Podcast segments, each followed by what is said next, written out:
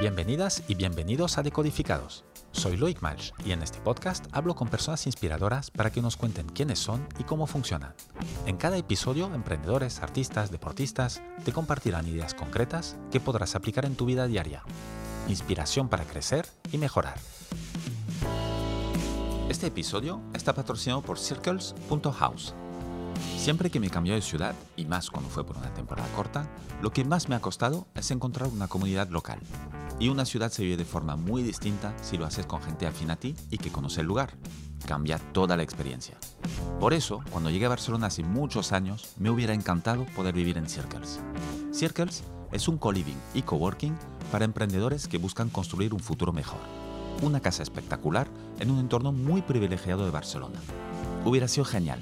Ya me puedo imaginar con mi habitación privada y compartiendo experiencias en el coworking, la cocina, el salón o la increíble azotea.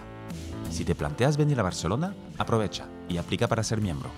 Dale un vistazo en Instagram en circles.coliving. Diles que vienes de mi parte y te hará un descuento del 15%.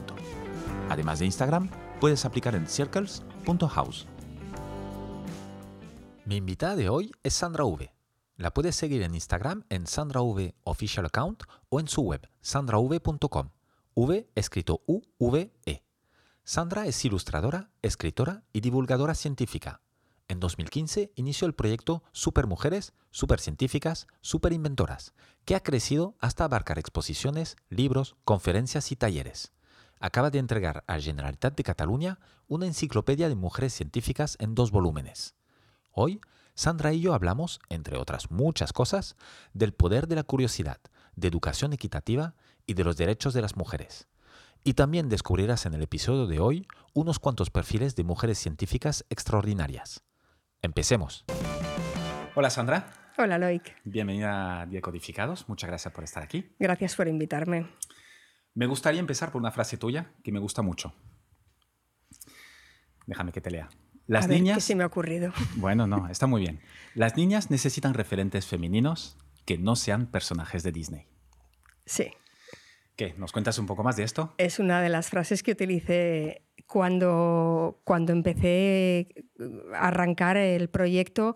De hecho, fue con el libro de Planeta, pero en realidad es parte del proyecto de Supermujeres, Superinventoras. Mujeres, es un proyecto de divulgación científica que reivindica la historia jamás contada. Es decir, el 50% de la historia que no nos han contado. ¿Dónde no nos la han contado? En las escuelas. Entonces nos hemos educado en un mundo muy, en un patriarcado, esto lo sabemos todos, pero es que nos han educado también en las escuelas. ¿Por qué? No porque todos los maestros sean iguales o, o, o aboguen por ese tipo de educación, sino porque los mismos libros de textos no figura ese 50% de la historia. Entonces, las niñas necesitan referentes y los niños también. En realidad, sí, no, no solo las niñas. No, en realidad eh, eh, las frases, eh, los, los, titulares siempre, los titulares de los que hacemos divulgación científica en perspectiva de género siempre al final eh, no caen en el, en el, masculino genérico ni nada. Directamente hacemos niñas, niñas, niñas, pero todos nos referimos a niñas y niños. Y desde pequeños, que es donde se debe hacer el cambio para mí, desde las escuelas. Entonces, ¿qué referentes necesitan? No necesitan un referente de una niña que quiera ser princesa eh, ni de una niña que... Porque al final Bayana es Bayana, pero sigue siendo una niña de Disney. Y al final en Frozen son dos, una se casa y la rarita es la que no se casa. Y además, si vas a Euro Disney te das cuenta de que todas las que no están casadas no están presentes. Ah, directamente, no he ido todavía a Euro Disney. No están presentes. Fue uno de los mejores viajes de mi vida, ¿eh? he de confesarlo, porque es el mundo... Cuando eres madre o padre y te metes en un mundo donde tu hijo haga lo que haga, no le molesta a nadie, porque todos los niños de ese sitio están haciendo lo mismo, de repente te conviertes en un padre madre muy feliz, porque estás relajadísimo. Entonces a nadie le importa. Mi hija iba haciendo ruedas, ruedas quiere decir ruedas, cabriolas, por todo, el eh, por todo el, el, los recintos y a nadie le molestaba y todo era feliz. Está dentro de lo que se puede hacer ahí, Exacto. que es todo. Juegas a eso y juegas del todo, ¿no? Y me di cuenta de esto, que fue curioso. No estaba Brave, no estaba Elsa, no estaba Campanilla, no estaba ninguna de, las, eh, de los personajes femeninos de Disney que no tienen pareja. Ninguna. Es muy fuerte esto. Es muy fuerte, es muy fuerte. Y es algo de lo que no he hablado. Es la primera entrevista eh, que lo comento, en la cual lo comento. Y la frase que has leído es mucho antes de esto, con lo cual yo a mí misma fui un poco umbral, ¿no? En ese momento de... Las niñas no necesitan referentes. Bueno, lo que necesitan son referentes eh, que ya los tienen en casa, la mayoría de las niñas niños, que son personas, madres y padres, luchadores y que luchan por conseguir hacer de su vida la suya propia. Y esos, son los referentes que necesitan los niños para poder creer también en que ellos pueden hacer su propio camino, sea el que sea. No hablo ya ni de ciencia, ¿eh? hablo de que si una niña quiere ser peluquera, eh, lo que se le tiene que enseñar es que sea la mejor peluquera, para que sea muy feliz en su trabajo. Y lo mismo en ciencia, en arte, en tecnología, da lo mismo. Es decir, para mí el concepto STEM, con la A en medio, es importantísimo que la A no salga ya de este acrónimo de ciencia, tecnología, eh, ciencia, tecnología, ingeniería, arte y matemáticas. Pero la A tiene que estar ahí. sí, porque es un poco el, el, pobre del acrónimo. Y el, y el, raro. Y el necesario. y a la vez el necesario. Sí, se perdió a lo largo de la historia, porque primigeniamente los científicos eran artistas. El, más, el ejemplo más manido, pero el más olvidado también es Leonardo da Vinci. Acabo de leer la biografía de Da Vinci, es algo espectacular. E, e, espectacular. Es, hasta increíble que una sola persona le pueda interesar tantas cosas y se le dé, bueno, no sé si se le dé también, porque eh, eh, hay cosas que no se daba también, pero era, lo hacía todo con una curiosidad tal y una profundización en todo de tal manera que todo al final se le daba mucho mejor que cualquiera. Claro, porque la curiosidad, tú lo has dicho, es otro de los conceptos que, manejo mucho en mi trabajo, y, en mi trabajo para mí misma y a la hora de valorar los trabajos de los niños, los adolescentes y los universitarios y de otros compañeros míos también cuando trabajo con ellos. La curiosidad. Creo que es esencial para poder trabajar en todo, porque la curiosidad en realidad es pasión. Y la curiosidad hemos hecho al menos yo, he hecho de ella una virtud, porque cuando era pequeña, yo que recibí una educación muy poco transversal, muy poco creativa y muy de nota, valía lo que valían mis exámenes. Y, eh, bueno, y muy poco atenta por parte de los profesores. Eh, ahora tampoco es personalizada la educación en ninguna escuela, pero bueno, tienes muchas opciones. Antes no las había. Antes teníamos todos el mismo tipo de escuela. Y a mí ese tipo de escuela no me fue demasiado bien. Y recuerdo que ser curiosa era un defecto. Bueno, porque molestabas, ¿no? No entrabas, preguntas cosas que no entraban en el, en el, día de hoy, en la tabla de, de, contenidos. Porque divagaba, preguntaba, quería saber, me iba de una pregunta de matemáticas a una de MEDI y a otra de... Y eso no, no. ¡Céntrate! Sí, el, gran, el gran céntrate.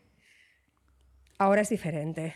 Eh, y entonces, bueno, ahora es diferente. A ver. Depende de la escuela. Depende de la escuela también, pero mm, los divulgadores, que además en mi caso yo también me dedico a, ofrecer talleres y, a dar formaciones y a motivar.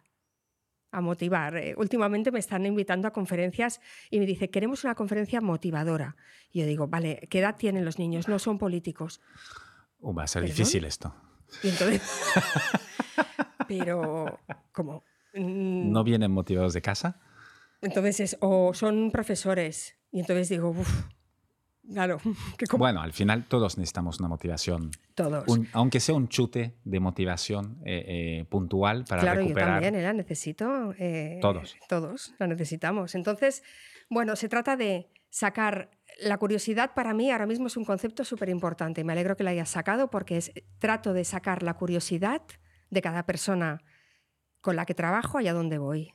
Y eso me permite conectar mucho más y trabajar bien.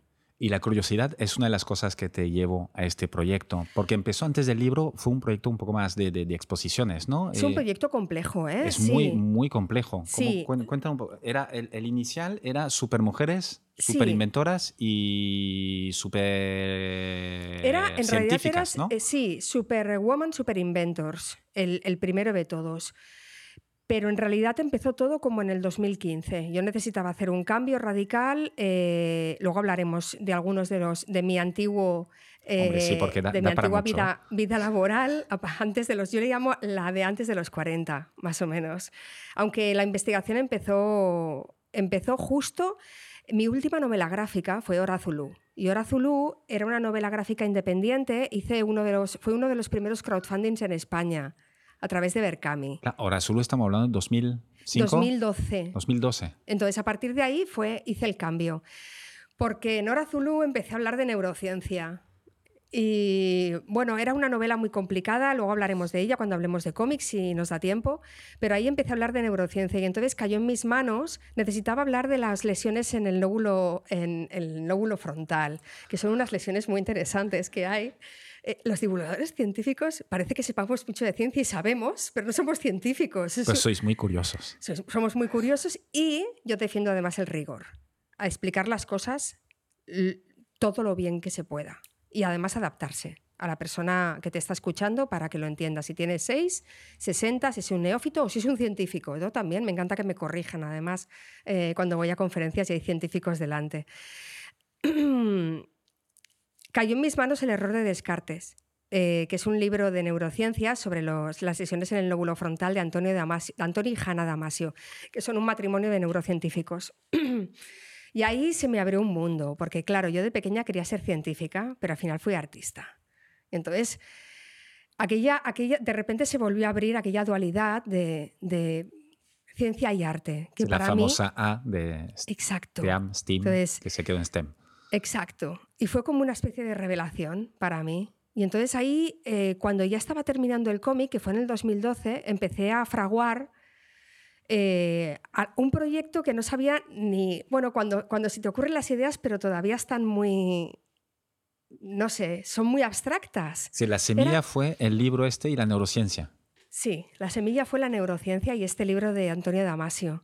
Y el cómic también. Entonces, a medida que, que avanzaba el cómic, el guion, porque hago primero los guiones, empecé a investigar más y del libro de Damasio pasé a los libros de Rita Levi Montalcini y bla, bla, bla. Y la cosa fue ahí, fui recopilando información. Pero estos libros, eh, no conozco ninguno de los autores, eh, ¿son libros de divulgación o, o- o ya son más No, tochos no son científicos? libros científicos, son libros de divulgación Ajá. científica escritos por científicos, que es diferente, porque ellos escriben para neófitos. Claro. Son como los libros de Punset, Vale. que los- todos los entendíamos. Entonces, él hablaba de ciencia la mayor parte de veces y tú podías leerlo porque te explicaba las cosas de una manera pues, científica. Es como yo.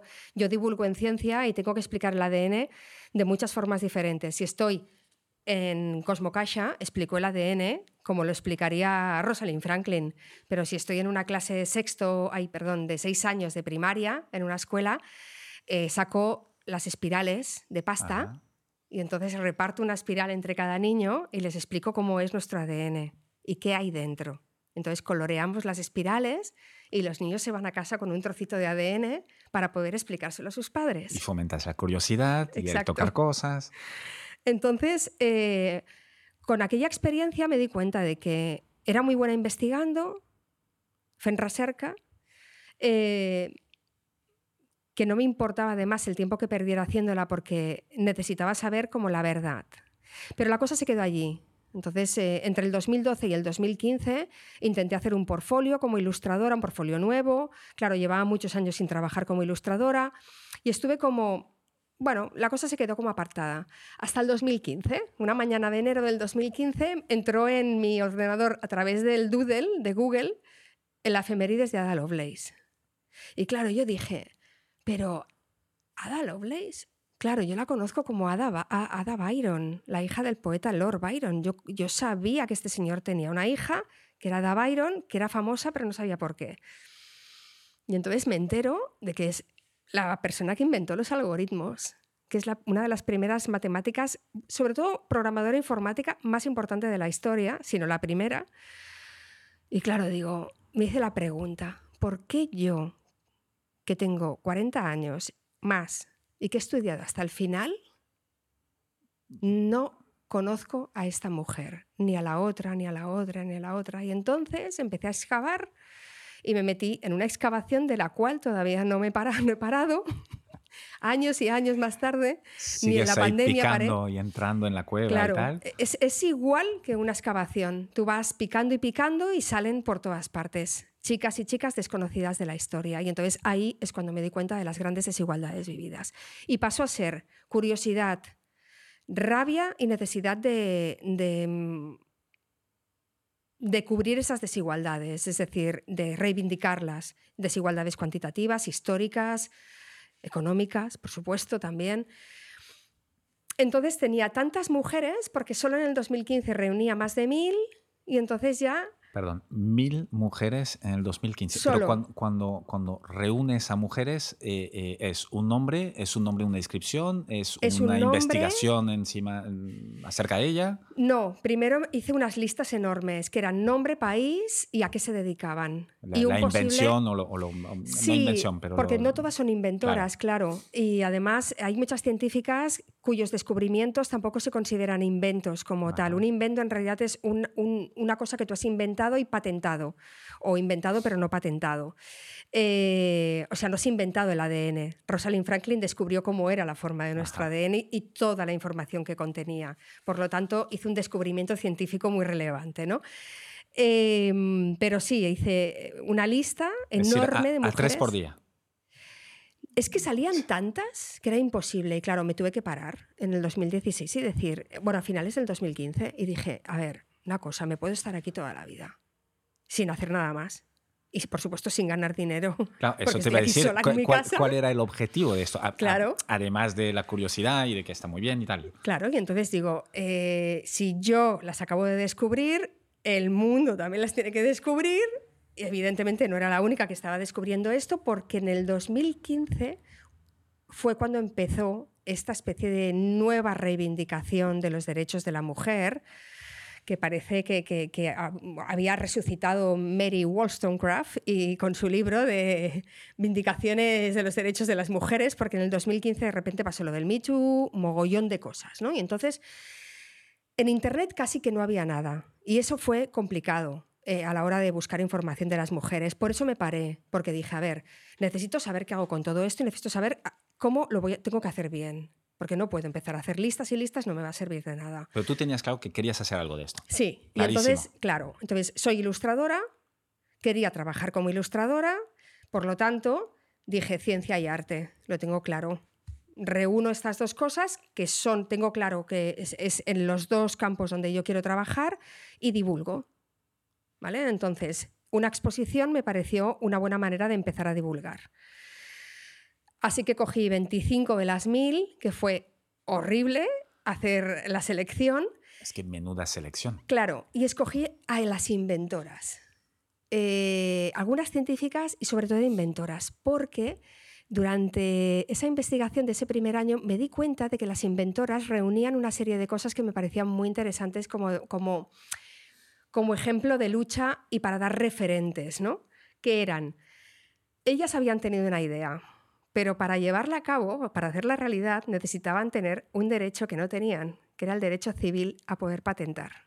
Necesitaban un nombre para esto, pero no tenían este derecho. No, en la mayoría de los países, además es que es una, no es que estaban prohibidos, es que en muchos había un vacío legal. ni existía, Simplemente, no se planteaba esto. Claro, Nadie se había para qué va a patentar. Claro, si lo hacen los hombres todo. Ellos estudian, ellos patentan, ellos ganan el dinero, ellos todo.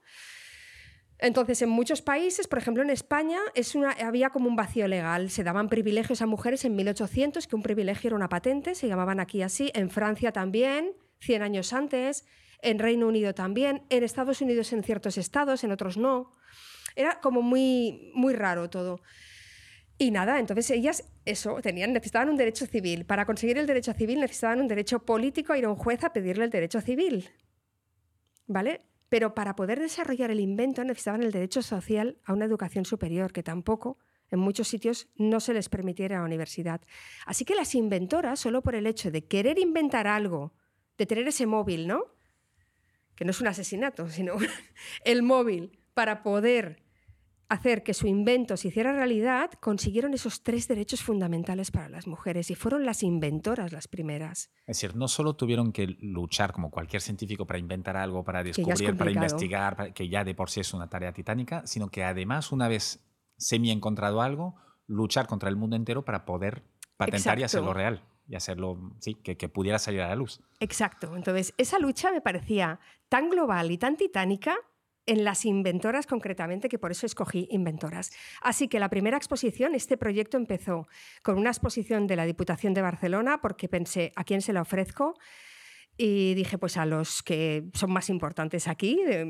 A, nivel estatal es que ni lo pensé, porque me pierdo a nivel estatal en los organismos así de, gobierno, en culturas, departamentos de cultura y tal, me pierdo. Pero la Diputación me parecía una cosa kilómetro cero, Diputación de Barcelona y, bueno, estuve tres meses hasta dar con la persona a la cual enviarle el proyecto porque eso me hizo un dafo personal de cómo tengo que hacer bien este proyecto, porque ¿sabes cuando sientes que tienes un proyecto que tiene estrella? Pues ya. Pues desde el inicio, ¿no? esto lo tenías. Pues esto lo tenía. Y entonces dije, no la voy a no voy a meter la pata. Así que lo voy a hacer bien.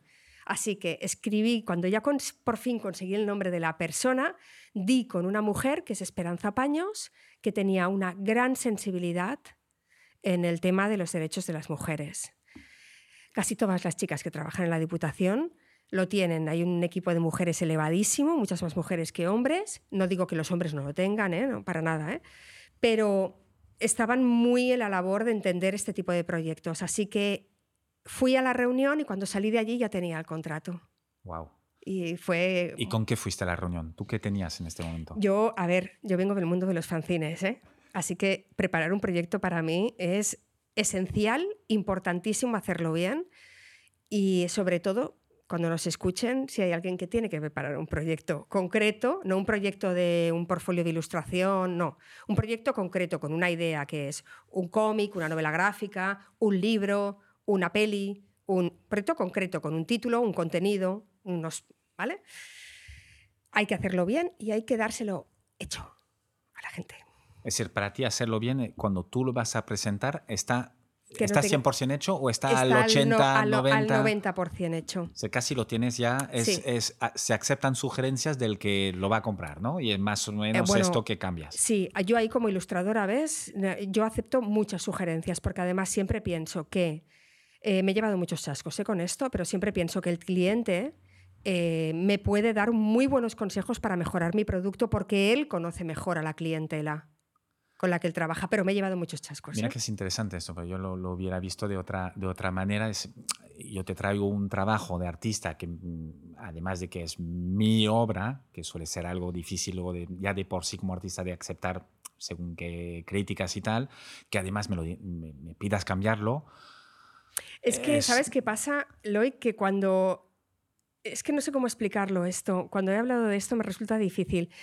Esa estrella que llevan esos proyectos, normalmente nadie la modifica. Ya, ya, porque vas con una energía ahí distinta. Vas y con todo una seguridad. fluye y todo. Sí, exacto. y aparte, seguramente porque el proyecto de entrada es brutal y está muy bien. Entonces, sí, ya lo tienes todo hecho, estás súper segura, lo vendes de una forma que es que no hay un pero. Pero igualmente. Hay un, pero, hay un pero en el precio siempre. Bueno, esto, esto ya. Eh. Pero bueno, esto es cuestión de empezar a saber negociar y con los años, pues más o menos aprendes. Pero, pero no, nunca hubo ningún pero. Además, eh, las ilustraciones les encantaron, el contenido de las. La, la exposición básicamente formó exactamente cómo fue todo el resto de, proyectos posteriores, incluyendo el libro. Es decir, se trataba siempre de una imagen de la inventora o la científica con una ficha que la acompañaba y en esa ficha también salía, e, era una biografía, datos biográficos, su biografía de la, su vida, su obra y tal, más que su vida, su obra, porque me centré en la obra, textos muy cortos, porque me he dado cuenta en los últimos años que la capacidad de atención de la gente es muy limitada. Entonces, textos muy cortos, todos vamos muy rápido y no estamos una hora en una exposición, estamos 20-25 minutos, así que 10 líneas de texto por ficha y las patentes de invención o el descubrimiento científico. Por ejemplo, ¿Qué ha hecho esta mujer? Claro, Rosalind Franklin, pues la foto 51 de la hélice del ADN. Ada Lovelace, eh, la tabla de los números de Bernoulli, donde ella escribió la nota G, que es el primer algoritmo de la historia. O las patentes de invención sacadas de Google Patents o de eh, WIPO o de PatentScope o de todos estos sitios. Y entonces todo esto lo hice yo, lo reuní yo, lo monté yo, diseñé yo la exposición, las letras, la tipografía de la exposición, los roll-ups, los carteles, todo. Sí, todo, 100%.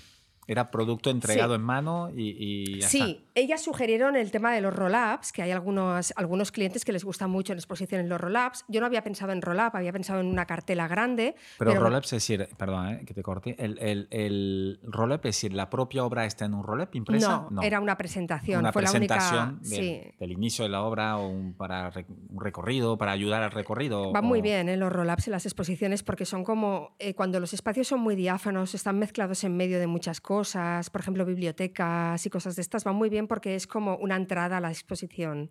Como es vertical, parece una puerta, donde además hay una imagen gráfica de la expo y además la explicación de lo que te vas a encontrar allí dentro. Está muy bien. Y es una pieza que yo no había pensado en incorporar en la exposición y eso sí que me lo propusieron ellos.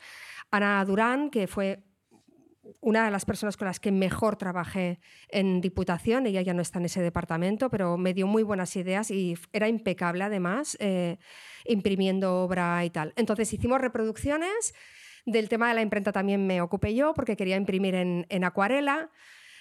Por eso te digo que yo acepto ideas, pero cuando ven también que te las tienes tan claras y que el resultado, porque yo presentaba pruebas, mira, yo lo que quiero es esto, ¿te parece bien? Sí, sí, pues perfecto, pues ya está. En general, cuando tú no tienes muchas dudas y además das un producto acabado, ayuda mucho a que de, claro. de la otra partida, oye, pues lo tiene tan claro que y aparte el resultado está muy bien, tira. Claro. Ponle un roll-up si acaso. exacto. Ahora se hacen expos con todo de roll-ups o con lonas, que están muy bien, a mí me gustan mucho también. Em, y a partir de ahí, pues eh, bueno, las bibliotecas esta exposición se hizo itinerante por todas las bibliotecas de la provincia de Barcelona. Barcelona es la ciudad europea que más bibliotecas tiene, creo. Tiene casi 300 solo en Barcelona, provincia. Eh, bueno, igual en Francia hay más, ¿eh? pero mm, es que yo creo que no. Bueno, no sé. Eh, y entonces, bueno, como era la primera expo de mujeres científicas, así que se distribuía, que además era artística, porque eran ilustraciones en acuarela, pues nada, se volvieron muy locas todas las bibliotecas y me la, empezaron a pedir, con lo cual se renovó 2017-2018. Y cuando renové la expo, claro, me quedaban todavía, pues imagínate, había 25 mujeres, me quedaban mil y pico, o sea, menos de mil, 900 y pico por divulgar, pero yo ya tenía 2000. O sea, ah, yo había seguido cavando ahí. Claro, claro. Yo ahí cavando siempre. Así que dije, ¿y si hago un libro que, es más pequeñito? Podré meter más. Podré meter más. Pensaba en 200, 300. Claro, luego me di cuenta, eh, yo que he hecho maquetación, maquetación no he hecho porque no soy maquetadora, pero he hecho fanzines y cómics y novelas gráficas y sé que 200 no puede ser. Son, a par de páginas por chica, mm, sí, 216 páginas, eh, supermujeres, superinventoras. Entonces, nada, preparé el dossier del libro con la mayoría de las científicas y inventoras, más científicas que inventoras en este caso ya, fue incluyendo a científicas, para presentar. Y entonces ahí dije, ¿a quién se lo presento? Y entonces apunté también a lo más alto, porque dije, yo apunto a lo más alto y luego puedo ir bajando, ya está. Así que tenía Random House Mondadori o Planeta, que son los dos grandes grupos editoriales. ¿Ya puesto a pedir? Hmm. Random tenía algún libro que se parecía a algo, cuando hice la búsqueda, estuve también tres meses. Y Planeta tenía algo también. Me había enterado que habían comprado Buenas noches, cuentos de Buenas noches para niñas rebeldes. Eh, que Era justo en 2017-18, ¿no? También que salieron. Salió un poco después del mío. Pero bueno, ellos han, ellas han vendido un montón y yo muy poco. Un montón pero menos. Es que lo suyo es un libro de cuentos, debo decir además, lo siento, ¿eh? pero me gustan mucho los libros de ciencia que han salido de divulgación ilustrados. El suyo me gustan mucho el compendio de ilustraciones que han hecho, pero está muy mal contrastada la información y hay muchos errores. Y yo creo que si estamos escribiendo la historia eh, que, que nunca nos han contado, esa mitad de la historia, desde el principio hay que hacerlo bien, ¿no? Entonces no, no me gusta ver libros con errores. Y en ese hay, hay bastantes. Entonces no... Bueno, la cuestión es que preparé un dossier bien preparado, con todo hecho, y me fui a... escribí a Planeta. El contacto de Planeta me lo sugirió una super editora que hay en La Cúpula, que es una editorial de cómics española de toda la vida, excelencia total de todo lo que editan. Y, nada, eh, me dijo, ¿por qué no lo envías a Lumberg? Que tienen, hacen libros en rústica, ilustrados muy bonitos y no tienen nada así. es una parte de Planeta. Lumberg, claro, Random House y, y Planeta tienen un montón de sellos editoriales, que son la mayoría de los libros que nosotros tenemos aquí en España ¿Cuál son de estas dos? En uno de los dos grupos y son de diferentes editoriales. Pues yo que sé, Altair es de una de ellas o Geoplaneta es de Lumber, también es de sí, está en Planeta también. Bueno, y entonces nada, les escribí un email y con la esperanza de que me contestaran al cabo de un año, porque es lo que tarda una editorial en contestar, más o menos. ¿Un año de plazo? Es que tienen eh, las mesas o sea, llenas de dosieres hasta arriba que parecen columnas de griegas. O sea, aquello es que no, tienen, no dan abasto. Además es que por grupo, por sello editorial, deben haber una, dos personas que se tienen que leer todo aquello. ¿Y se leen todo aquello? No. Ok. No lo sé. Eh, no lo sé. Yo aposté por el envío, no quise enviar nada en papel, aposté por un envío de mail muy breve. O sea, era brevísimo el mail. Lo tengo que recuperar. No lo he vuelto a leer. ¿Breve de, tres frases? Fue eh, muy breve y adjuntando un PDF. ¿Un PDF de, algún. no del libro entero? No, no, no, no. Yo el libro entero no lo tenía. Tenía las ilustraciones, pero no las fichas. Las fichas me las dejé para el final. Y algunas ilustraciones tampoco estaban. Y además, luego, cuando ya el proyecto me lo aprobaron, muchas ilustraciones de las que tenía yo las volví a repetir, a repetir porque el libro es vertical y muchas las tenía en horizontal. Tuve que volver a ah. dibujarlas y a pintarlas todas, casi todas. Bueno, entonces eh, me, envié el email, me fui y al cabo de una hora me suena el móvil, ¡ping! Tiene un email y ya me habían respondido.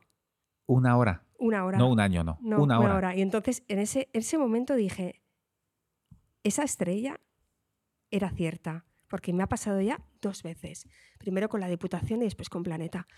Así que sí, hicimos la reunión, eh, se publicó el libro, fue un éxito, bueno, se vendieron 3.500 ejemplares en un mes y luego la segunda edición salió para San Jordi en abril del 2018 y te he traído la edición coreana que se publicó hace dos o tres años. Ah, muéstrala, por favor. A ver, a ver, a ver qué tal. Bueno, la edición coreana la, anécdota es que me enviaron el PDF para ver si me parecía que estaba todo ok. Sobre todo el texto, ¿no? No sé ni cuál es mi nombre aquí. Sé lo que pone aquí, recomendado por las inventoras de Corea, por la Asociación de Inventoras de Corea, que me hizo una ah, qué bueno! Ya, me hizo mucha ilusión. Y de hecho, eh, una buena amiga me dijo, Vanina, una gran amiga y artista, y, mi mujer también, en este caso. me dijo que publicar en Corea estaba muy bien porque la ilustración en Corea del Sur estaba muy bien considerada. Y, de hecho e, es, un punto muerto que tengo ahí porque el libro ni se ha promocionado bien ni nada allí, se vendió una editorial independiente Ah, y, no envié mis ilustraciones, portfolio de ilustraciones a editoriales de Corea.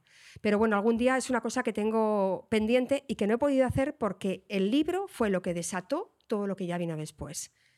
Si el libro tú eh, eh, lo haces con Planeta, hmm. eh, la exposición sigue su ritmo. Ahí en una hora, en paralelo va la exposición. En paralelo va la expo ya en dos copias en la Diputación. Ya me habían pedido dos copias paralelas. Es decir, van en dos bibliotecas a la vez. en varias, sí. Mm, creo que son 15 por año o 10 por año de bibliotecas. Claro, hasta cubrir todas, pues imagínate. En paralelo va esto. Yo ya había escrito los talleres formativos para la Diputación porque el equipo me había dicho, vamos a crear una cosa que se llama Bibliolab, que es un proyecto muy grande de talleres eh, formativos, laboratorios de arte, ciencia, tecnología, laboratorios STEM en bibliotecas, gratuitos para todo el mundo. Entonces a mí eso me parecía una joya. Empezaba ya a escribir los talleres formativos y ya empezaba a dar conferencias. Y en ese contexto, como de empiezo a emerger, sale el libro de Planeta. Y entonces mm, fue como Madrid, Valencia, Bilbao, Barcelona. Es, aquello tan emocionante que Tienes empiezas que hacer a... la promoción tú del libro y La ir a todos estos promo, sitios. yo la promo soy muy cañón porque he tenido que hacer promos otras de tanto de cómics como de, de- antes me dedicaba a medios de comunicación y sé que es muy importante hacer una muy buena promo. Así que Lola, em, Lola Escudero, que es la jefa de prensa de Planeta, es una caña, la caña de España, Lola, eh, me dijo, madre mía, ¿cuántas entrevistas te pongo? Todas las que quieras, todo. Ponme tele, ponme radio, ponme prensa escrita, ponme todo. Web. Así que hice, no sé, creo que tengo contabilizadas casi 200 en muy pocos meses, porque desde casa hacía. Luego también están las entrevistas estas que salen publicadas Pero que no han sido entrevistas. a partir del dossier de prensa, ¿sabes? Que son reseñas. Yo los llamo reseñas, más bien, no son entrevistas.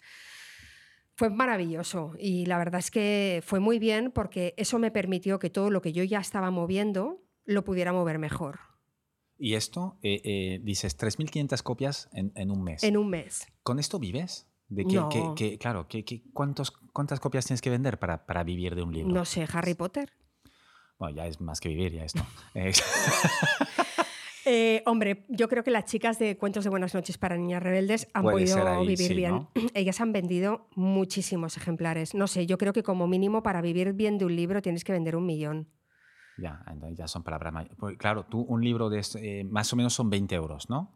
Eh, Sí, en son- vale 20 librería, euros, Amazon, sí. lo que sea. ¿Cu- ¿Cuánto te llevas tú? ¿Cuántos, más o menos el porcentaje por dónde va? Es el 8%. El 8% para Pero la eh, autora. ahí le tienes que quitar todos los de promo que regalas, que son muchísimos, Claro, y mis impuestos, que también se lo quitas. nuestros queridos impuestos necesarios. Entonces te queda nada. Claro, es muy poco. Es muy poco, sí, es Y- muy poquito. ¿Y la editorial cuánto se queda? el, el 92 restante. Ok, ok. No sé muy bien cómo van los porcentajes, pero Y sí, sí, no, no, sí, porque no hay más gente ahí. Bueno, a ver, eh, habrá todos los, los A ver, otros tienen- eslabones de la- claro, la, editorial, no se queda todo, porque el- el- si se vende en una librería lo tendrán que vender. El Amazon no se va a quedar con nada. eh, esa es la Em, razón por la que la segunda parte de Supermujeres Supercientíficas, que se llamará así, se va a sacar en otra, en una plataforma. ¿Lo vas a autoeditar? Sí, lo autoedito probablemente a través de Amazon, porque en Amazon los, los porcentajes los negocias tú y, ¿Y a cuánto puedes llegar? puedes hacer, o sea, el porcentaje depende, en realidad, cuanto menos te quedes, más te ayudará Amazon a la hora de promocionar el libro, ¿eh? ¿Cómo no? Claro, Pero pero, un- puede ser un- un 80-20. 80 para ti, 20 para ellos. A lo cual cambia totalmente. Es eh, que eh, si ahí funciona- No hace falta vender un millón.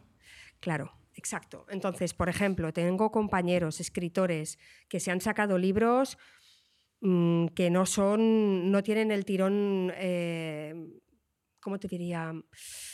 No tienen el- el- la cuota de público que puede tener un Supermujeres Supercientíficas, porque yo tendría, si me lo saco yo, conociéndome ya todas las escuelas de España y tal, puedo vender, podría vender. Aparte, es, un- es una temática que, que está, que funciona. Exacto. Es decir, es que claro, mi libro no es un libro ilustrado de cuentos. Eh, Supermujeres Superinventoras está escrito, es mucho más completo que la exposición, ya no son 10 líneas, son 25, 30 por. Es una plana entera explicando científicamente las cosas de una forma mucho más extensa. Es un libro formativo para escuelas, institutos y universidades. El objetivo era que el libro llegara como lectura recomendada a todos los centros educativos de España. No ha llegado porque quien tenía que hacer esta labor no la ha hecho y yo no llego a todo, ¿vale? Entonces, ha llegado a las escuelas por, gracias a los profesores y a las maestras y a los maestros, porque están muy por la labor ellos. Fuera de los libros de texto donde no salimos las mujeres, ellos hacen proyectos escolares. De forma orgánica, uno que Exacto. se da cuenta de este, lo pone en el aula, lo recomienda Exacto. y habla de ello. Claro, o me llama a mí, ha- hacemos una, y hacemos una videollamada con los niños de la clase, o hago talleres, o lo que sea. Están los centros educativos, al menos en España, están la mayoría de ellos muy por la labor de eh, introducir todo el tema STEM dentro de las clases, ya sea a través de proyectos, a través de libros que también compran. Entonces, ahí el libro sí que ha llegado. pero no ha llegado como lectura recomendada. Entonces, eh, una edición eh, a través de una plataforma digital que a mí me saliera bien y que a ellos les permitiera comprar el libro mucho más barato, probablemente. todo el mundo gana, ¿no? Menos editorial. Exacto. Si el, libro sale más barato, tú ganas más dinero, en lo cual el público pues, le es más fácil de comprar. Exacto, porque además Amazon imprime a demanda. O sea, si en la primera tongada la vendo 100, van a imprimir 100, no van a imprimir ni 105. Al menos así me lo han explicado a mí, ¿no? Y hay mucha. También. Eh, digo Amazon como puede ser. Digo Amazon porque tengo la información de Amazon y no me he informado de otras, pero igual lo saco en otra. Eh, en su momento ya lo veré, ¿no? Que quería que fuera el año que viene si tengo tiempo. Esto no ha salido antes por lo mismo que no envié las ilustraciones a Corea, las editoriales, que es que a partir de ese momento en el que sale el libro y yo inicio los talleres, las conferencias y sigo con las expos, ya todo se convierte en, un, en una especie de locura frenética en la cual yo de repente me tengo que organizar, porque no me doy cuenta de que he montado una empresa alrededor de este concepto de supermujeres, superinventoras, ya se ha creado un ecosistema que, que, que, que, Sandra va solo. V, que va solo, exacto. va solo, entre muchas comillas. Bueno, eh, eh, nunca va. solo porque así de agotada estoy, ¿no? Así me veis. Eh, pero sí, sí, entonces significa que tengo que tener como, no sé, es que en el 2019 ya tenía 20 talleres escritos y dinamizados esos son... ¿20 talleres distintos? Sí. En base a mujeres, es decir, pues taller de mujeres inventoras, no, se llaman así, ¿eh? no son tan básicos, pero taller de mujeres inventoras, mujeres científicas o mujeres científicas inventoras, porque además es a la carta lo mío me, llama una biblioteca y me dice, y no podría ser que, porque aquí estamos trabajando, o las escuelas, es que es la clase de los astrónomos, ¿podríamos, ¿podríamos hacer un taller de astrónomas solamente? Y yo digo, sí, claro, no hay problema, yo trabajo escribiendo un taller de astrónomas, entonces, eh, no permito que nadie me diga que mis talleres son caros, porque es único, es excelencia, es rigor, histórico, es rigor de investigación, es diversión, y es ciencia, es arte y es muchas cosas. ¿Cuánto cuesta en taller? ¿Los míos? Sí. No quiero decirlo. Ah, vale. Te lo digo después. Habrá, habrá, habrá, que preguntártelo directamente. Es que me envían muchos mails, muchas plataformas, em, ¿cómo se llaman? Empresas eh, gestoras culturales para ver cuánto valen mis talleres. ¿Para hacer qué? ¿Benchmarking? ¿Para saber ello? Supongo que sí. Bueno, luego, dejaremos tus datos de contacto y quien quiera saberlo, que te pregunte. Para mí son baratos, porque claro, incluyo todo, mis impuestos, la gasolina, el material. Y claro, el material que yo utilizo es material artístico de tienda de bellas artes la mayoría de las veces. A ver, últimamente estoy haciendo talleres de microplásticos y los hago con cajas de acuarelas escolares, porque quiero enseñarles a los niños, son talleres sostenibles, y quiero enseñarles a los niños que no tiren el material escolar que les dan, porque es muy aprovechable. Y les enseño a hacer acuarelas recicladas, les enseño a pintar en acuarela de verdad, que las escuelas lamentablemente no tienen por qué saberlo, ¿eh? los maestros les enseñan mal a pintar en acuarela y utilizamos material. Es, tengo, es que, claro, luego está todo el tema de sostenibilidad, que vino después. Retomamos. Entonces, a partir de ahí ya los talleres empiezan y ya me tengo que organizar como empresa. Entonces, 20 talleres diferentes, las conferencias, la promo seguía.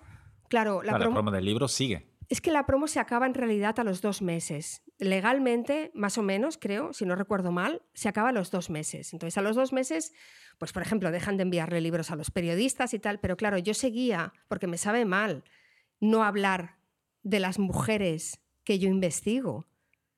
Es que no me parece... Yo no hago promo del libro para vender más libros, en realidad, también forma parte, pero yo doy entrevistas para poder hablar de todo lo que estoy descubriendo. Sí, lo que motivó esto al inicio, esta curiosidad y esta ganas de compartirlo, sigue igual o más que el primer día. Claro, porque además cada vez ha habido más y más interesantes, si cabe. Así que eh, era todo como, pues eso me tuve que organizar. Así que el 2000, finales del 2018, principios del 2019 fue meses de intentar organizarlo todo, todo el Tetris que tenía, y a principios del 2019 ya empecé a estar más organizada. Les presenté a la Diputación dos exposiciones más y sobre todo empecé a trabajar con Fundación Bancaria La Caixa porque tenía más exposiciones solo de científicas. La Diputación no me podía coger a mí solo todas las exposiciones porque no ni soy favorita de nadie ni nada. Y además es que hay que diversificar. Los clientes tienen que ser variados porque el público también lo es. Hay gente que va al Cosmo que no va a las Biblios y Así que les presenté también, di con una persona estupenda, eh, Esther Arderiu, que tenía una sensibilidad increíble para entender este tipo de proyectos, concretamente en científicas, y como es el Museo de la Ciencia, pues fue ideal. Así que arranqué allí en la Semana de la Ciencia del 2019, en noviembre, que precisamente murió Margarita Salas, nuestra científica más célebre esa misma semana arranqué con una exposición descubriendo inventoras, que todas son científicas, pero pusimos inventoras y creo que fue un error. Y a partir de ahí eran uno era la exposición, una exposición que se llama Explora y eran exposiciones con talleres incluidos, familiares. En, en Cosmo Caixa. En Cosmo. Y hacías todo. Y del Cosmo se fue a Caixa Forum Zaragoza, Caixa Forum Lleida, Caixa Forum Tarragona, Caixa Forum Girona. Vino la pandemia, yo estaba con todo esto, seguí haciéndolo. Eh, igual. Bueno, pues mira, eh, los talleres, los exploras que habíamos cerrado de CaixaForum, Tarragona, Girona y Lleida se hicieron cuando se retomaron talleres a finales del 2020 con mascarilla, distancia. los hiciste presenciales y manos netas, manos, manos limpias.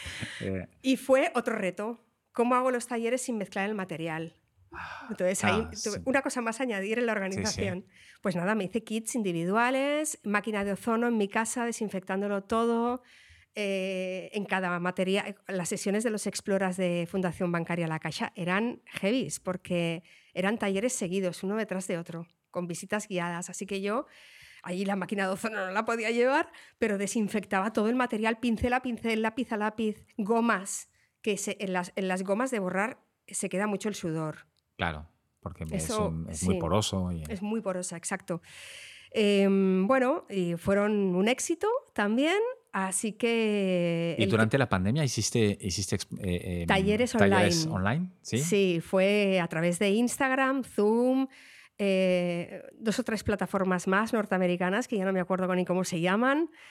Hice una exposición en, muy bonita, inicié una nueva exposición también con otro cliente, la Mancomunidad de Medio Ambiente de Pamplona, eh, una exposición de biólogas y activistas medioambientales muy bonita, con Rachel Carson, Silvia Earle, eh, todas estas científicas increíbles.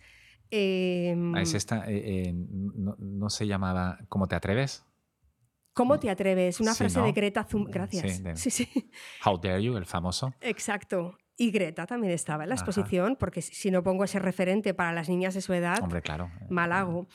Ah, entonces, nada, se movía esto. Entonces tenía la exposición de Fundación Bancaria La Caixa, la exposición de cómo se atreven de biólogas eh, y activistas medioambientales y las dos exposiciones de mujeres inventoras para la Diputación, 20 talleres que estaba haciendo online, eh, las conferencias que también las hacía online, poquitas, eh, porque ya no, no, podía con todo. Eh, ya se me, ya se me ha ido. ¿Y cómo, ¿Y cómo organizas todo esto? Mm, durmiendo bien. Ajá. hombre, es uno de los grandes secretos esto. Y yo soy muy de sol, me levanto muy temprano por la mañana. De hecho, me encanta ver cómo sale el sol. Así que a las 5 o así, 5 o 6, cuando estoy en épocas de trabajo muy duras, me despierto, a veces 4 de la mañana. Me voy a dormir 10 de la noche, pero porque caigo.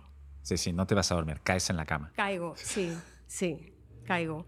Y luego que usas todo el, esta primera parte del día que estás sola, despierta, la única despierta en casa hasta que eh, Valentina se levante. Claro, mi hija Valentina se levanta a las 8, intentamos levantarlo lo más tarde posible eh, para que ella duerma porque ella se va a dormir más tarde que yo.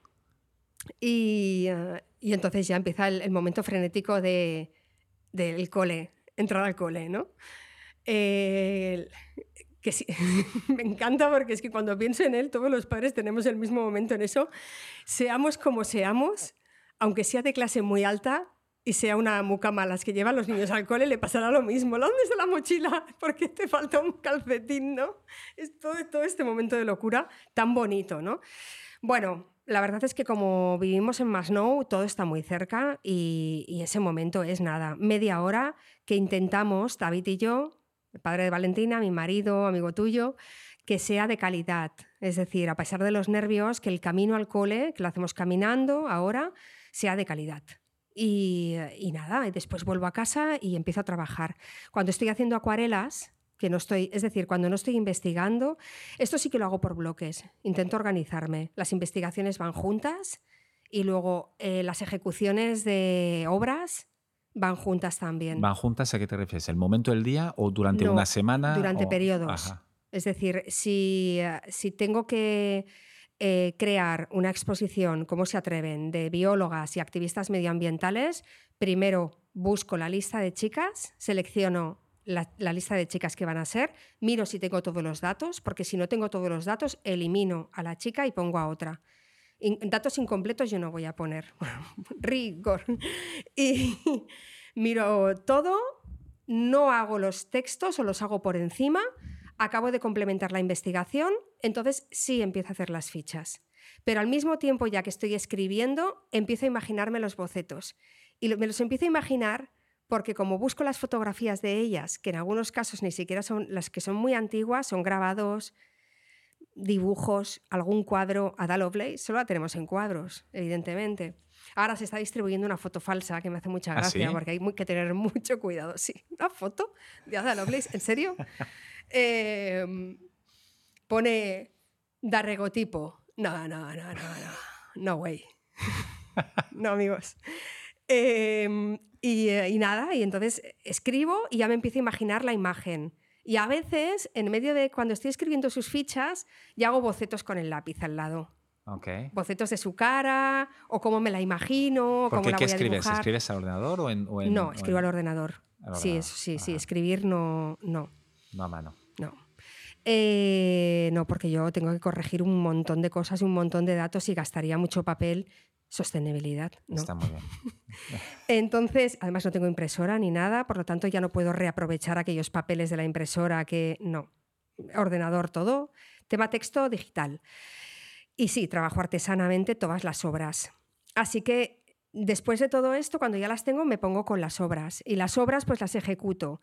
Desde el principio he hecho las obras de todo el proyecto en tamaño A3, en papel Canson eh, de 300 gramos, muy grueso. Hay de 500, pero utilizo el de 300 porque el de 500 me parece muy duro. Y trabajo con la técnica de la anilina líquida que muy poca gente la utiliza, porque da esta mancha tan libre y tan chula, estas manchas extrañas como acuáticas y, y me gusta mucho trabajar con esto. Entonces lo hago de esta manera. La anilina líquida para un- Ay, perdón. eh, gente Son que no sabe como yo. Acuarelas líquidas, son eh, botes de acuarela que llevan un líquido con una alta concentración de pigmento. Y esto hace que en el canzón se vaya un poco... Sí, ¿no? pero sí, lo haces de forma correcta. ¿Cómo se hace de forma correcta? Y esto es lo que enseño en los talleres también, en muchos de ellos. Mojas el papel, ideal si tienes primero un dibujo a lápiz breve de dónde va a estar colocada la chica, porque si quieres que la mancha se compenetre o se complemente o haya una especie de composición con el dibujo que va a ir, tienes que hacerlo de esta manera. Entonces, hoja de acuarela, mojas con un pincel de estos súper gruesos, tipo cuatro dedos de Ajá. ancho, la mojas de agua, mucha agua, una balsa de agua. Por eso tiene que ser tan grueso el papel de acuarela, Claro. porque si no se curvaría, se agujerearía. Y antes de que se seque, echas estos colores de acuarela líquida. Y entonces se producen esas aguas que Claro. parecen eh, nebulosas. Ahora que lo dices es muy característico, me, me- me vienen algunos dibujos tuyos a la cabeza Sí. que son así con estas manchas tan bonitas que difuminan y tal. Sí. sí, sí. Y entonces, coges la hoja, claro, has de haber cubierto tu casa, el suelo o la mesa donde trabajes de plásticos o papel, pero mejor plástico porque cae mucha agua con un pigmento que no se va de la ropa, Ah, ni del suelo, del parquet, ni nada de ideal todo para eso. talleres con niños. Eh, sí, sí, sí, no sabes cómo salen, ¿eh? Yo felicísima. Y las madres, Menos. las madres cuando vienen y no les han avisado de que trajeran ropa negra o, o ropa para tirar, y les digo, no os podéis manchar porque no se va de la ropa, ¿eh? Esta anilina se ponen, vamos, ay no. Entonces, a veces tenía bolsas de papel o batas, pero con el tema de la COVID no nos permitían, sí. Entonces, pues bueno, eh, mueves la, página y entonces es cuando buscas esta mancha, al mover la página. Y yo además después utilizo, pues he hecho más agua donde si me ha quedado muy oscuro el espacio donde sé que va a ir la figura, le echo más agua allí o menos, o le echo otro tipo de color, mezclo. Entonces, esto se deja secar. Y tienes ahí, pero tú ahí tienes el fondo, digamos. Pues según, porque hay dos maneras de trabajar eh, en las obras que hago. Una es esta, dejo secar la acuarela y después dibujo encima. Y la otra forma es trabajar con tinta china impermeable, hacer primero en la hoja de acuarela previamente el dibujo en negro, con sus negros totales, dejarlo secar y luego echar el agua y echar el color. De las dos maneras hay un riesgo de que no te salga bien la mancha o no te salga bien el dibujo. ¿vale? Y he tenido que repetir mucho y tirar muchas páginas y muchos dibujos, ¿eh? Sí, como dices, muchos son muchos. De una expo así como la Es que hay mujeres que de repente se... Hay obras que se cruzan, hay mujeres que se me cruzan y va a decir, esto es fatal, ¿eh? no iba a ser... Es muy machirulo no, esto. No cae bien esto. No cae bien, y menos yo haciendo divulgación. No, hay, hay, hay ilustraciones que a veces se cruzan, ¿no? Es como el otro día un niñito en un en un taller de, mm, sostenibilidad de microplásticos y tal, estaban dibujando unas tortugas, dice, y se quedó en blanco, llevábamos una hora y no podía dibujar.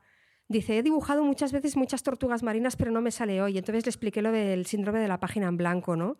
Y entonces hicimos una especie de técnica que tengo yo, le puse a hacer otra cosa completamente diferente, luego le, hice dibujar una cosa completamente diferente y luego salió la, tortuga marina. Sí, porque ya estaba desbloqueado y es que te bloqueas como que crees que no puedes tirar adelante nada ese día.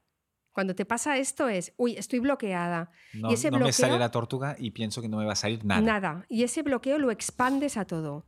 Entonces, eh, hay veces que hay obras que, que, bueno, que no salen bien y ya está. Pero porque la mancha, claro, cuando trabajas en esta técnica tienes, pues eso, tu manía. Y la mancha tiene que ser la mancha. Hay una mancha para Rosalind Franklin, una mancha para Sylvia Earle, una mancha para Da Lovelace, todas tienen que tener su mancha. Y entonces no encontraba la mancha a veces de cada chica.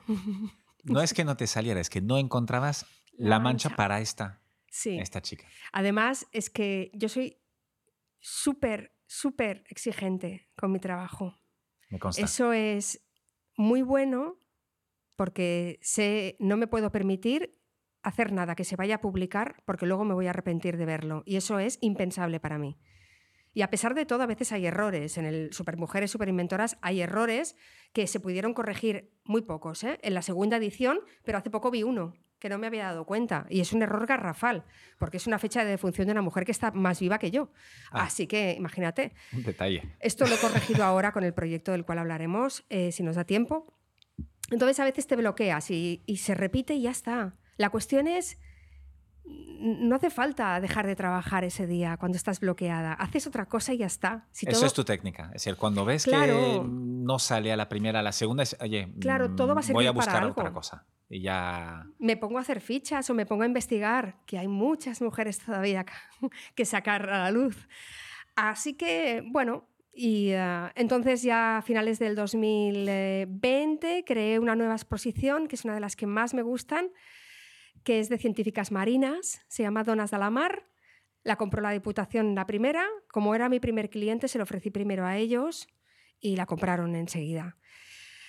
Eh, es una exposición muy chula con 20 científicas marinas, eh, todas biólogas, oceanógrafas, buceadoras profesionales, eh, historiadoras navales, cartógrafas marinas. ¿Y esto lo has propuesto tú? Es que. Eh, sí, sí, eh, todo. Y es un tema que a ti ya te une dos temas eh, que son no obsesivos, pero, pero casi, ¿no? El, la pasión por el mar y, la, y las científicas. Sí, yo, a mí no me proponen. A mí me proponen proyectos que ya salen de mis proyectos. Pero yo lo que hago cada año a partir de octubre es de octubre a diciembre, menos noviembre, que es el mes de la ciencia y tengo trabajo de talleres. De septiembre, perdón, a diciembre creo proyectos para presentar a finales de noviembre a todos mis clientes y que los tengan aprobados en enero o, denegados que me deniegan cosas ¿eh? también, quiere decir, sobre todo los organismos del gobierno estatal, el año pasado me denegaron un montón de cosas porque no tenía dinero el gobierno español, no tiene dinero en cultura. Y... Mm, Corramos un tupido velo. Sí, y, y nada, y no pasa nada otros clientes lo han comprado, quiere decir. Si tú tienes hasta eh, eh, organizado el cuándo produces, cuándo haces la acción comercial, cuándo vas a presentar proyectos y cuándo te van a dar las fechas de si no y cuándo será. ¿Y qué trabajas? Casi un año vista. Sí, claro. Yo ahora ya estoy pensando en los talleres del año que viene, em, algunos, ¿eh? ¿eh? nuevos. También estoy pensando en las efemérides que va a haber el año que viene para encajar talleres en esas efemérides. Por ejemplo, este año eh, voy a hacer talleres de Tutankamón. Es el aniversario de, la, del hallazgo de la tumba de Tutankamón, 4 de noviembre. Eh, se han hecho talleres de Charles Schultz, de Snoopy y Charlie Brown, que es el ah. aniversario este año también del nacimiento. Oye, pero esto, esto, no encaja con las supermujeres inventoras. No, claro, es el cómic encaja con lo que hacía antes y Tutankamón no encaja con esto, pero encaja con arte. Estos sí que son proyectos que Bibliolab, la Diputación de Barcelona, me dice, oye, este año van a ser estas efemérides, ¿tú tienes algún taller asociado? Y entonces yo creo un taller eh, el de Snoopy y el de Tutankamón ya lo tenía creado antes de que me lo pidieran porque ya hice la previsión el año anterior de que pedirían algo de esto. Sí, lo tienes todo muy, muy, muy estudiado. No pasa nada al azar. Loy, que tú como empresario sabrás que si no te organizas, la empresa no rula. Y entonces, en el 2018, cuando vi que tenía tal Tetris en mi empresa, dije, si no me organizo, eh, no voy a entregar bien a los clientes, me van a pedir cosas y voy a tardar días y días en entregar un PDF con la propuesta, en hacer un presupuesto y luego en gestionar económicamente, que yo, claro, toda la gestión económica la hago yo también, altas de proveedores, alta de créditos, sepas de los bancos, un horror absoluto, pero eso también te lleva más una cantidad de tiempo. Sí, sí. Muy poco productivo, pero es altamente necesario. Claro, facturar, todo eso, ¿no? Entonces, si no me organizo, es imposible. Y sobre todo, yo como no soy de vender, eh, a ver, un taller que funciona es un taller que funciona. El taller de mujeres inventoras sigue funcionando, el de científicas sigue funcionando, el de científicas marinas y microplásticos sigue funcionando. Pero hay otros talleres que yo ya he aparcado yo no puedo estar siempre durante dos años haciendo talleres iguales. Necesito diversificar para mí y para ofrecer más de mí también. Entonces, eh, intenté también tener talleres separados del proyecto de mujeres científicas e inventoras para poder... Uno de los talleres, por ejemplo, que funcionan muy bien es el de Frida Kahlo, que es un taller de mujeres, pero artistas. Sí, te une las dos cosas, bueno, dos otras partes ¿no? de, estas, este Es un taller este chulo porque lo hago para, para Tochal Sans, o sea, para, para, la Semana de los Muertitos mexicana, y funciona muy bien, porque hablamos de la vida, de la muerte, de Coco. De, y los niños y las niñas hacen una, una mm, calaca mexicana de la persona que ellos quieran para guardarla en casa y rendirle homenaje, y, eh, porque hablamos de la memoria de Coco, que al final Coco de lo que habla es del Alzheimer. Gran película. Por gran, gran, grandísima, la mejor de Disney para mí. La protagoniza un chico. gran, gran Miguel. Eh, y bueno, y, eso. Y, de todas maneras, al final, en casi todos los talleres, lo que me está pasando es que ya casi todo el mundo me conoce como Sandra V de las mujeres científicas e inventoras. Eso ya es tu sello. Sí, o sea que eso quiere decir que la empresa ha funcionado, Loic, y yo estoy muy contenta de ello. Ahora hay que mantenerla, porque después de la pandemia, el 2020 funcionó muy bien a pesar de la pandemia, yo seguí haciendo talleres online, las exposiciones seguían funcionando muy bien y en el 2021 hubo como un bajón, pero hubo un bajón porque, claro, hay un contexto que es los presupuestos de las empresas, ha habido ahí un, vuelco hacia abajo. Bueno, fue un post-pandemia difícil. Claro, entonces eh, el año pasado yo estuve creando y creando y creando y creando durante muchos meses, de mes de junio, julio, agosto y septiembre, estuve escribiendo proyectos y en octubre presenté 38 proyectos diferentes y de esos 38 solo me han aprobado uno. Quiero decir, a veces las cosas funcionan y a veces no. Entonces no pasa nada porque a principios de este año salió, hemos llegado al 2022. Sí, ya, bueno, llevamos la mitad del año, ¿eh? porque ya estamos en junio. No, quiero decir en la conversación, ah, ya hemos llegado al 2022. Bueno, vamos a volver atrás, ¿eh? Lo sé, lo sé. Y en el 2022, con una compañera en divulgación científica, científica doctora en química y en metalurgia, Nuria Salán, que es una mujer. O sea, si yo hago cosas, ella hace 20 más que yo. Que dices, ¿cómo es posible? Pues lo hace. Además de ser presidenta de no sé cuántos miles de sitios y del más importante, es presidenta de la Societat Catalana de Tecnología, que es una filial del Instituto d'Estudis Català. Eh, es, es, profesora de la UPC, tiene miles de premios, está súper bien, eh, es muy respetada y muy bien considerada por todo el mundo. Y ella es muy fan de supermujeres superinventoras. Y es la mujer que me ha llevado el libro a Cambridge, Oxford. Mi libro ha estado ahí, en las sillas donde se han sentado los mm, catedráticos y catedráticas más prestigiosos de la historia porque ella me lo ha llevado. Es una gran divulgadora de mi obra y al final hemos podido trabajar juntas porque en febrero eh, pues consiguió que el Departament de Polítiques Digitals de la Generalitat de Catalunya nos encargara una enciclopedia de 50 y 50 mujeres científicas, eh, toda la historia, eh, que se va a regalar el 11 de octubre en los premios de Donastic de Cataluña. Y hemos escrito los textos, he hecho las ilustraciones, mismo formato que toda mi obra, exposición, libro de planeta, es decir, ilustración, ficha e ilustración. Volumen 1, 50 mujeres, volumen 2, 50 mujeres. Y he estado desde febrero hasta ahora, hoy que he entregado, trabajando en esto. Ha sido súper intenso porque he querido... En principio tenía que ser algo fácil hoy, que es de todas las que tienes ya escritas, pero como soy... Siempre todo es fácil, pero, hasta que te pones... Así, ¿vale? pues no, me, yo misma me he complicado la vida a mí misma. ¿Y cuál era el encargo? Es decir, ¿el encargo exacto cuál era? El encargo era eh, una enciclopedia de mujeres referentes en ámbito STEM y... ¿A nivel mundial? Sí. Entonces, eh, claro, quería hacer una excelencia de 50 más 50 mujeres en estos ¿En tu libro cuántos salen? ¿Cuántas salen? casi 100. Casi 100. Sería el, libro en dos tomos. Eh, es que no, no sale casi ninguna pero tienen que ser casi diferentes. Pero claro, hay algunas que eran ineludibles, Loic. Rosalind Franklin. Claro, tienes que repetir esta.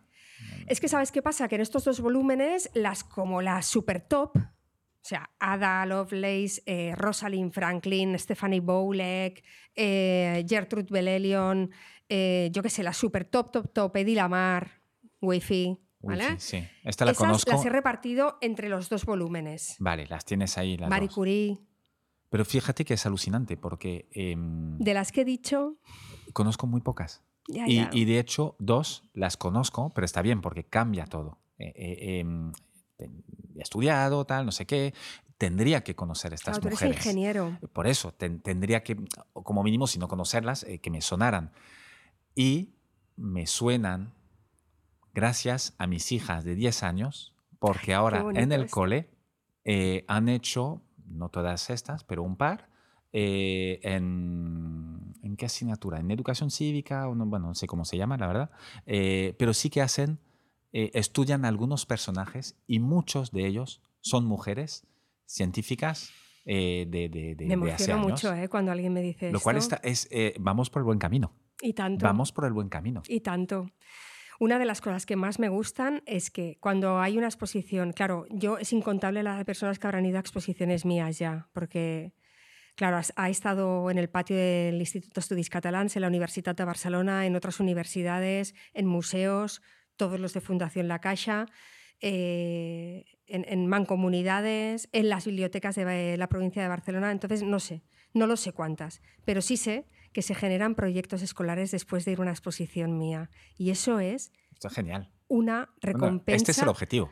Claro, ese es el objetivo. Como el libro era llegar a las escuelas, el objetivo es crear, que yo pueda crear contenidos educativos después. Entonces, para mí esto es la recompensa. Y ya sé que nadie me va a creer cuando diga, para mí esto es la recompensa y no vender muchos libros, porque, bueno, claro, como solo gano el 8%. ¿Qué más te da? claro que quiero vender libros, claro que me encantaría poder vender un millón ¿no? de ejemplares, pero al final me he dado cuenta, Loic, que todas las horas que invierto en investigar y en todo son para divulgar. Quiero que la gente se entere de todas las mujeres que hay que no conocemos, de la lucha que han tenido, de lo que les ha costado todo y de que al final lo han conseguido. Y quiero llevar este discurso a la desesperanza que hay ahora mismo en escuelas, institutos y universidades debido al mal panorama que se plantea, porque yo no divulgo en ciencia para prometer grandes trabajos en ciencia, yo divulgo en ciencia para que entiendan la vida mejor. Y además, no solo la vertiente de hacerlo con mujeres, a mí siempre es una cosa que, que, estoy muy sensible con esto, vivo con tres mujeres, claro. Eh, pero estoy convencido que, que, nuestro deber de padres es educar bien y, y, de manera distinta a las niñas y tal, pero casi sobre todo, te diría, a los niños. Sí, porque siguen habiendo estereotipos que se cumplen. Tal cual. Tal cual. Pues hay que barrer estereotipos, sí, pero es que algunos se siguen cumpliendo. Pero el problema, Loic, eh, yo creo que el problema es, eh, en el cole están muchas horas y en las escuelas y en los institutos y en las universidades están por la labor ¿eh? de esta equidad y de estas correcciones. Están. Pero luego están los hogares. No, claro, sí, sí. Y ahí no podemos hacer nada. Bueno, eh, eh, eh, libros así, exposiciones así, son, es justamente, creo yo, el camino que seguir e intentar y, que te hace cambiar poco a poco. y confiar en que esos niños que en su casa no reciben una educación equitativa y, reciben una educación basada en estereotipos machistas y equivocados, además, confiar en que cuando este niño sea adulto esa parte que ha aprendido en las escuelas o quizás con compañeras o con compañeros le pese más que... Bueno, le haga, te, voy a poner, te voy a poner un ejemplo y, lo voy a justificar, ¿vale? Yo vengo de una generación de padres donde no les enseñaron nada de todo esto. Una generación de padres, básicamente, eh, patriarcales, donde la mujer hacía todo lo de casa, criaba a los hijos y tal. Casi todos nuestros padres son así, ¿vale? La mayoría, la mayoría de mi generación son así. Yo no lo soy, ¿vale? Además, me di cuenta desde muy pequeña que había que trabajar para ganarse la vida porque mis padres eran muy humildes y eso de darme la paga semanal me parecía muy injusto y absurdo, además. Así que me di cuenta enseguida de mis responsabilidades, que es algo que también se tiene que inculcar en los, en los chavales de ahora, porque no las tienen, realmente no las tienen. Responsabilidades y lógica, ¿vale? Tú no eres tus padres, tú eres tú y tienes que creer en ti. Y ahí otra vez me remito a estas mujeres. Ellas creyeron en ellas, no en lo que les dijeron que tenían que ser. No fueron por el camino que les indicaron, sino que se bifurcaron Quitaron las piedras del camino que caminaron y lo hicieron ellas solas. Y llegaron hasta el final la mayoría de ellas.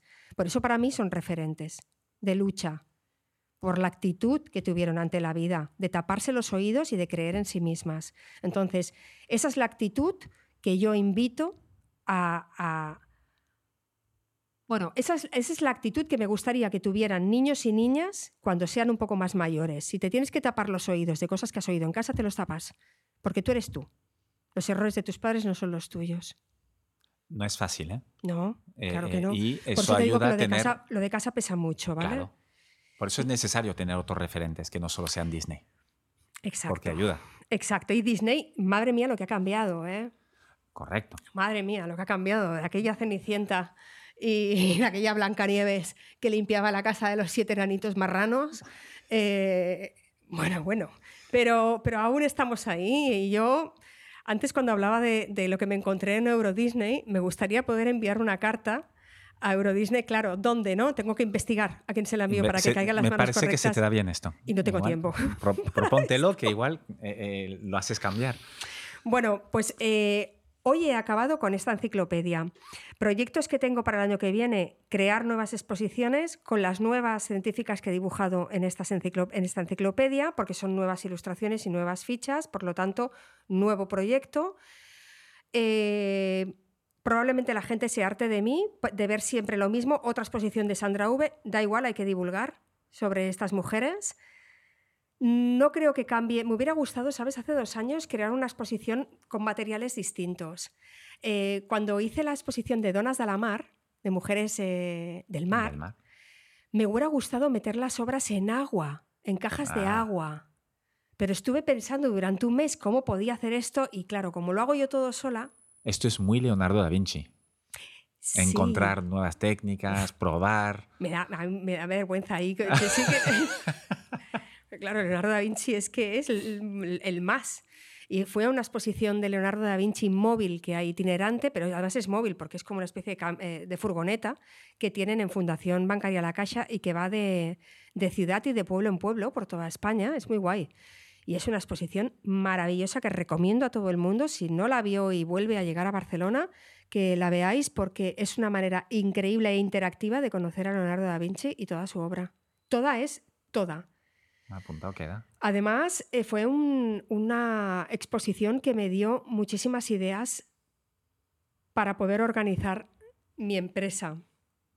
Tenía tenía estos... Ah, eh, eh, luego igual busco la imagen porque todavía la tengo guardada, pero habían organizado la obra y la mente de Leonardo da Vinci a través también de una organización cerebral que nosotros tenemos, que es la creatividad, la curiosidad, lo experimental, eh, el raciocinio, el, ¿sabes? todas las partes que tenemos dentro de nuestro cerebro, pues habían organizado unos paneles donde explicaban de una manera muy intuitiva cómo trabajaba Leonardo. Y al verlo, dije, ¿y si yo intentara hacer esto? Y fue cuando después intenté hacerme aquel, aquel un DAFO que me inventé yo. Eh, no sé cómo explicar lo que es un DAFO, ¿tenemos que explicarlo? lo sabrá todo el mundo, ¿no? Bueno, no, no te creas, pero bueno, son, son tus eh, eh, debilidades. Eres una cosa, hay dos cosas internas. Es como un estudio personal que te haces, ¿no? Bueno, sí, eh, personal y, y externo. Exacto. tus debilidades y fortalezas, las tuyas, y pues de cara al mundo externo, las oportunidades y amenazas. Exacto, pues yo hice esto del proyecto que yo tenía qué era lo que mejor podía dar el proyecto y cuáles eran las amenazas que podía tener. Claro, me salió un DAFO muy descompensado porque era todo a dar, prácticamente. Y la, mayor amenaza era que a nadie le interesara nada de nada y me lo comiera yo todo. ¿no? La investigación no, ha resultado, bueno, al final no ha pasado esto, con lo cual el final ha sido, el final no hay final, pero de momento está yendo bastante bien.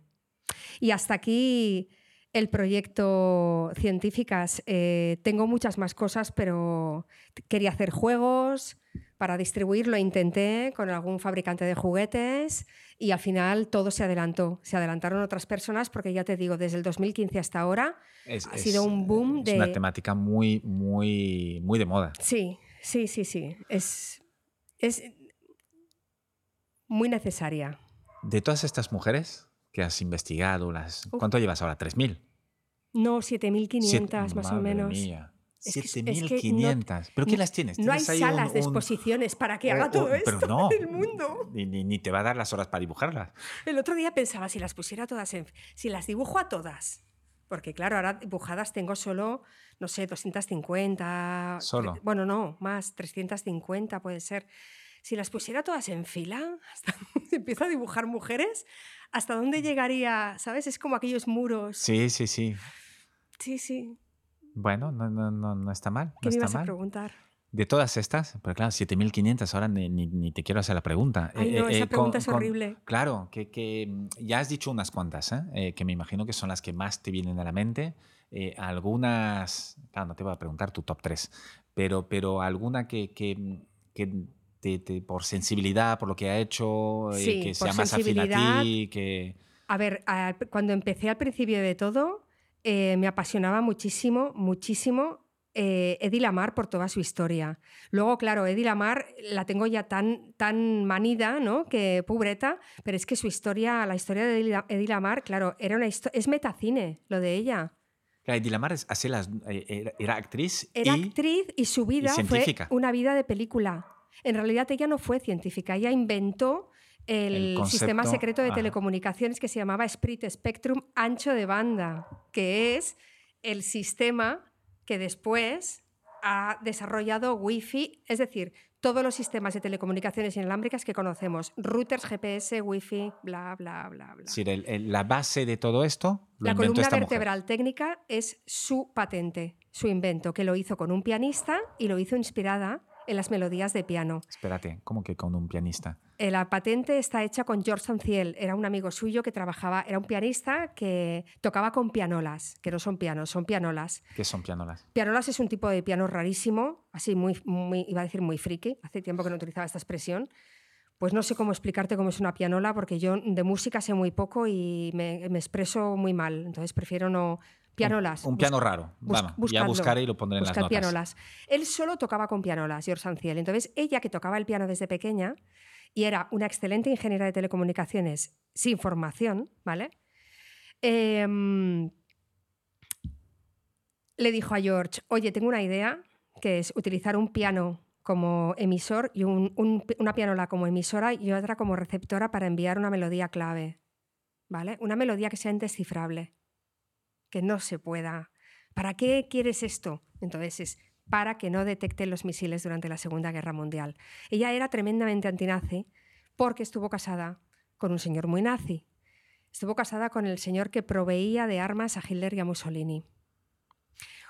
Un señor, además, que era un capador profesional, la encerró en casa, no la dejaba actuar, prácticamente eliminó las películas, eh, pero además llamando a las distribuidoras de las productoras para eliminar todo rastro de su mujer y anularla de forma completa. Y tenerla en casa. Y tenerla en casica, a ella, sí.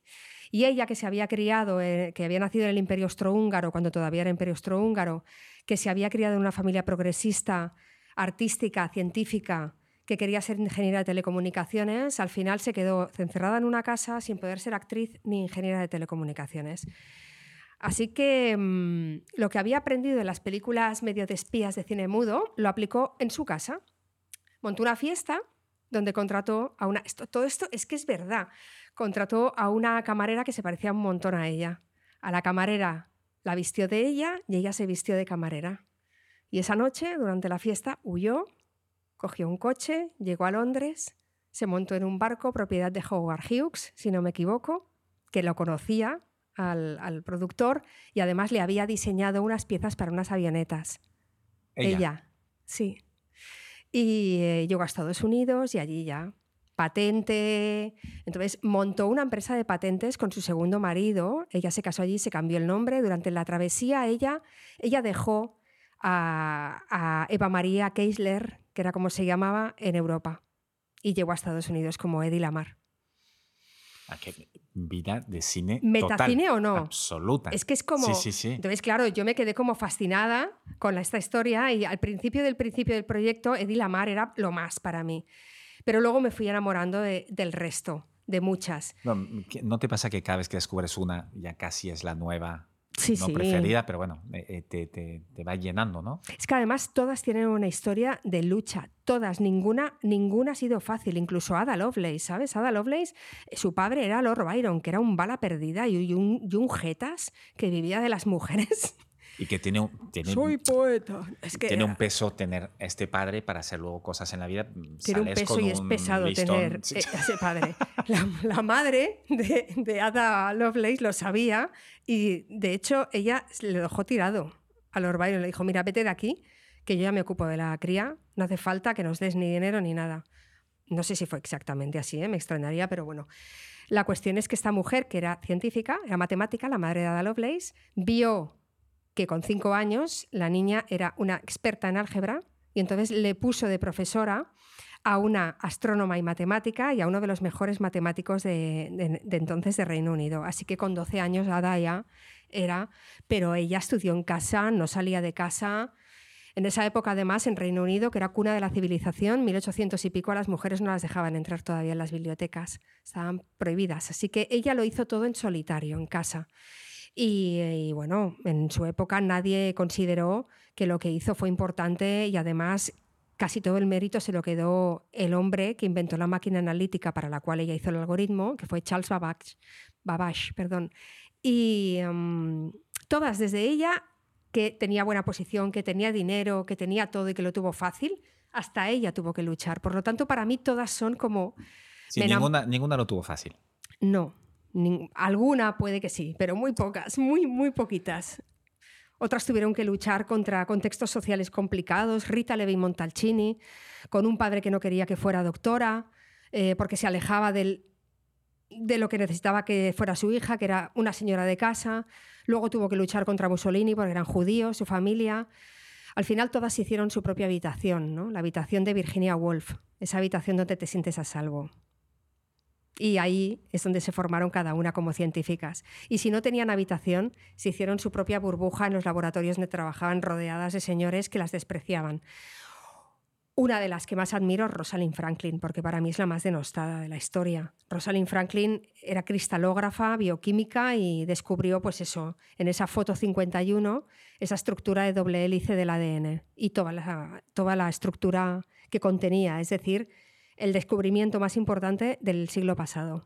El descubrimiento más importante, porque eso cambió la medicina para siempre, para siempre.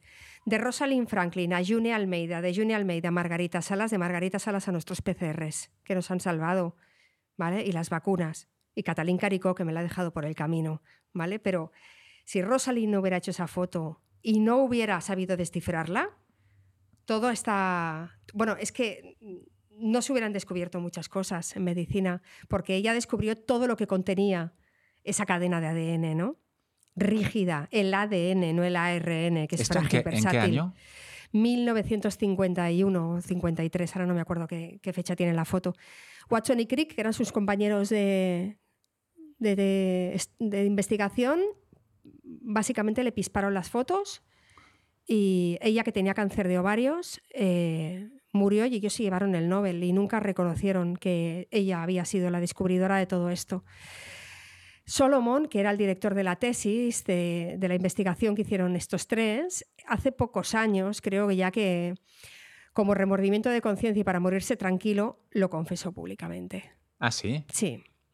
En su lecho de muerte ahí. Eh, sí. Eh, Pero Watson y Crick, sus compañeros además la denostaban públicamente. Decían, es que es muy fea y está muy acomplejada. Es una chica que está sola, pobre chica, está sola, es demasiado afrancesada, como una cosa muy mala, porque ella había estudiado en París cristalografía y había vuelto muy parisina. ¿Qué quiere decir esto? Muy poco británica, muy poco austera, muy chic y muy elegante. Había vuelto empoderada. Y esto no casaba con la vida de laboratorio. No, para nada. Con el pelo corto. Entonces, vamos, la odiaban a muerte. Y bueno, y bueno, en fin. Y creo que una de las que más me gustan también es Rachel Carson, porque me parece esencial su obra. No, sé quién es. Rachel Carson seguramente sí lo sabes, ahora te lo explico. Es la autora de Silent Spring, Primavera Silenciosa, que es, es la inventora del concepto ecologismo, ecología. Gracias a ella se celebra el Día Mundial del Ecologismo, el Día de la Tierra, y fue la persona que puso en alerta el uso del DDT, que es un, el macropesticida este que utilizaban para todo en playas, campos, eh, eh, huertos, cultivos en general, ríos en Estados Unidos. Entonces ella puso en alerta el uso de pesticidas, sobre todo el DDT, que era peligrosísimo, y que en Estados Unidos lo promocionaban como DDT y salían fotos de gente mm, em, los que aplicaban el DDT, ¿no? Los operarios del DDT y gente rociándose de DDT. ¡Viva el DDT! O sea, eh, claro, esos murieron después ya, como una semana después. Era increíble. Entonces ella puso en alerta todo esto. El libro Silent Spring es una Biblia en Estados Unidos y cambió radicalmente la forma de pensar social en Estados Unidos. Cambió la política, cambió la forma de pensar y se inició el camino hacia lo que era la ecología y a entender la naturaleza y por qué las cosas no estaban funcionando. A partir de entonces ya todo cambió. Rachel Carson, Silent Spring y tiene dos o tres o cuatro libros más, además, pero el más importante es este, Primavera Silenciosa. Ah, las pondré en las Ella era, bueno, lo más. Y la verdad es que tardó muchos años en que se le reconociera eh, todos sus descubrimientos y todas las leyes contra pesticidas, fungicidas, rodenticidas y todo en todo el mundo son gracias a ella. Todo esto es gracias a ella. Gran avance, sí, sí. Esta, es, de las más destacadas, desde luego, entonces. Exacto. Nosotros podemos comer lechugas cuyos pesticidas no son nocivos gracias a Rachel Carson. lechugas y cualquier cosa, fruta, eh, lo que sea, lo que sea. Y podemos bañarnos en ríos sin contaminarnos gracias a ella. Y podemos... Yo creo que si Rachel ahora estuviera aquí, se llevaría las manos en la cabeza porque ha habido un retroceso importantísimo eh, respecto a medio ambiente eh, y contaminación, pero brutal, brutal. Entonces haría, madre mía, ¿no? Pero hay muchos vídeos en YouTube que os recomiendo con entrevistas a Rachel Carson buenísimos. Es, una mujer a descubrir, ¿eh? es maravillosa. Te tengo que parar con nombres de mujeres, porque si no veo que no llegaremos a los 7000. Em, eh, pero sí que, hay un, paralelismo en, lo que has hecho tú, ¿no? Porque en lo que veo, eh, tú eres ilustradora. Sí, Pues lo eres ahora. estudiaste, eres ilustradora, te dedicas a esto y tu, tu, core business, es decir, realmente lo que haces, lo fundamental es la ilustración, aparte divulgadora científica, eh, pero no empezaste así. De hecho, de hecho el, camino tuyo, hombre, sí que has tenido ahí eh, em, que luchar y tener un objetivo, no sé cómo lo, si lo planificaste, si fue una serie de pequeñas decisiones, el azar, eh, pues claro, has estado en todos los medios antes de acabar en este, que es, entiendo desde el inicio lo que querías hacer. Sí, o sea, yo desde los seis años que tuve una tragedia horrorosa, que es que mi mejor amiga murió de camino al cole atropellada con seis años y su hermana de 12 también a la vez, las dos, por dos vehículos diferentes y murieron las dos. Yo creo que aquel año, en primero de EGB, que yo soy de la generación de educación general básica, fue cuando me dije, quiero ser dibujante, quiero ser ilustradora, porque es el único espacio en el que el tiempo se detiene para mí, Loic. Estoy dibujando y no hay nada, no hay nada. No hay tiempo, no hay reloj, no hay segundos, no hay nada. Puedo estar horas allí. Y claro, es encontrar ese espacio. Cuando encuentras esto, está claro que tienes que intentar ser muy buena en eso, hacerlo bien y dedicarte a ello. Estudié Bellas Artes, pero no la carrera de Bellas Artes, sino eh, artes aplicadas y oficios artísticos, porque necesitaba que fuera... Eh, me interesaba mucho ilustración a mí. Yo me especialicé en ilustración. Estudié en la Escuela Yocha de Barcelona, que es una escuela superior de diseño. Y cuando estaba en mitad más o menos de esta carrera, ya empecé a hacer fanzines yo creo que la, hiperactividad que tenía ya se manifestó allí y las exigencias. Y empecé a hacer fanzines, que para quien no lo sepa, los fanzines son revistas eh, autoeditadas. Ya está. Revistas eh, en fotocopias al principio y luego bien impresas después. Y muy de cómic, ¿no? revistas muy de, cómic, sí. Las fanzines eh, se originaron con cómic en Europa y en Estados Unidos en los años 50, 60. O sea, aquí en España el boom fue en la década de los 80 que había cientos de fanzines en España. Punkis, muy guays, música, sobre todo es contracultura, era contracultura. Y los míos también eran así, contracultura. Así que empecé a hacer cómics con esos. Tuve varios fanzines hasta los 25 años.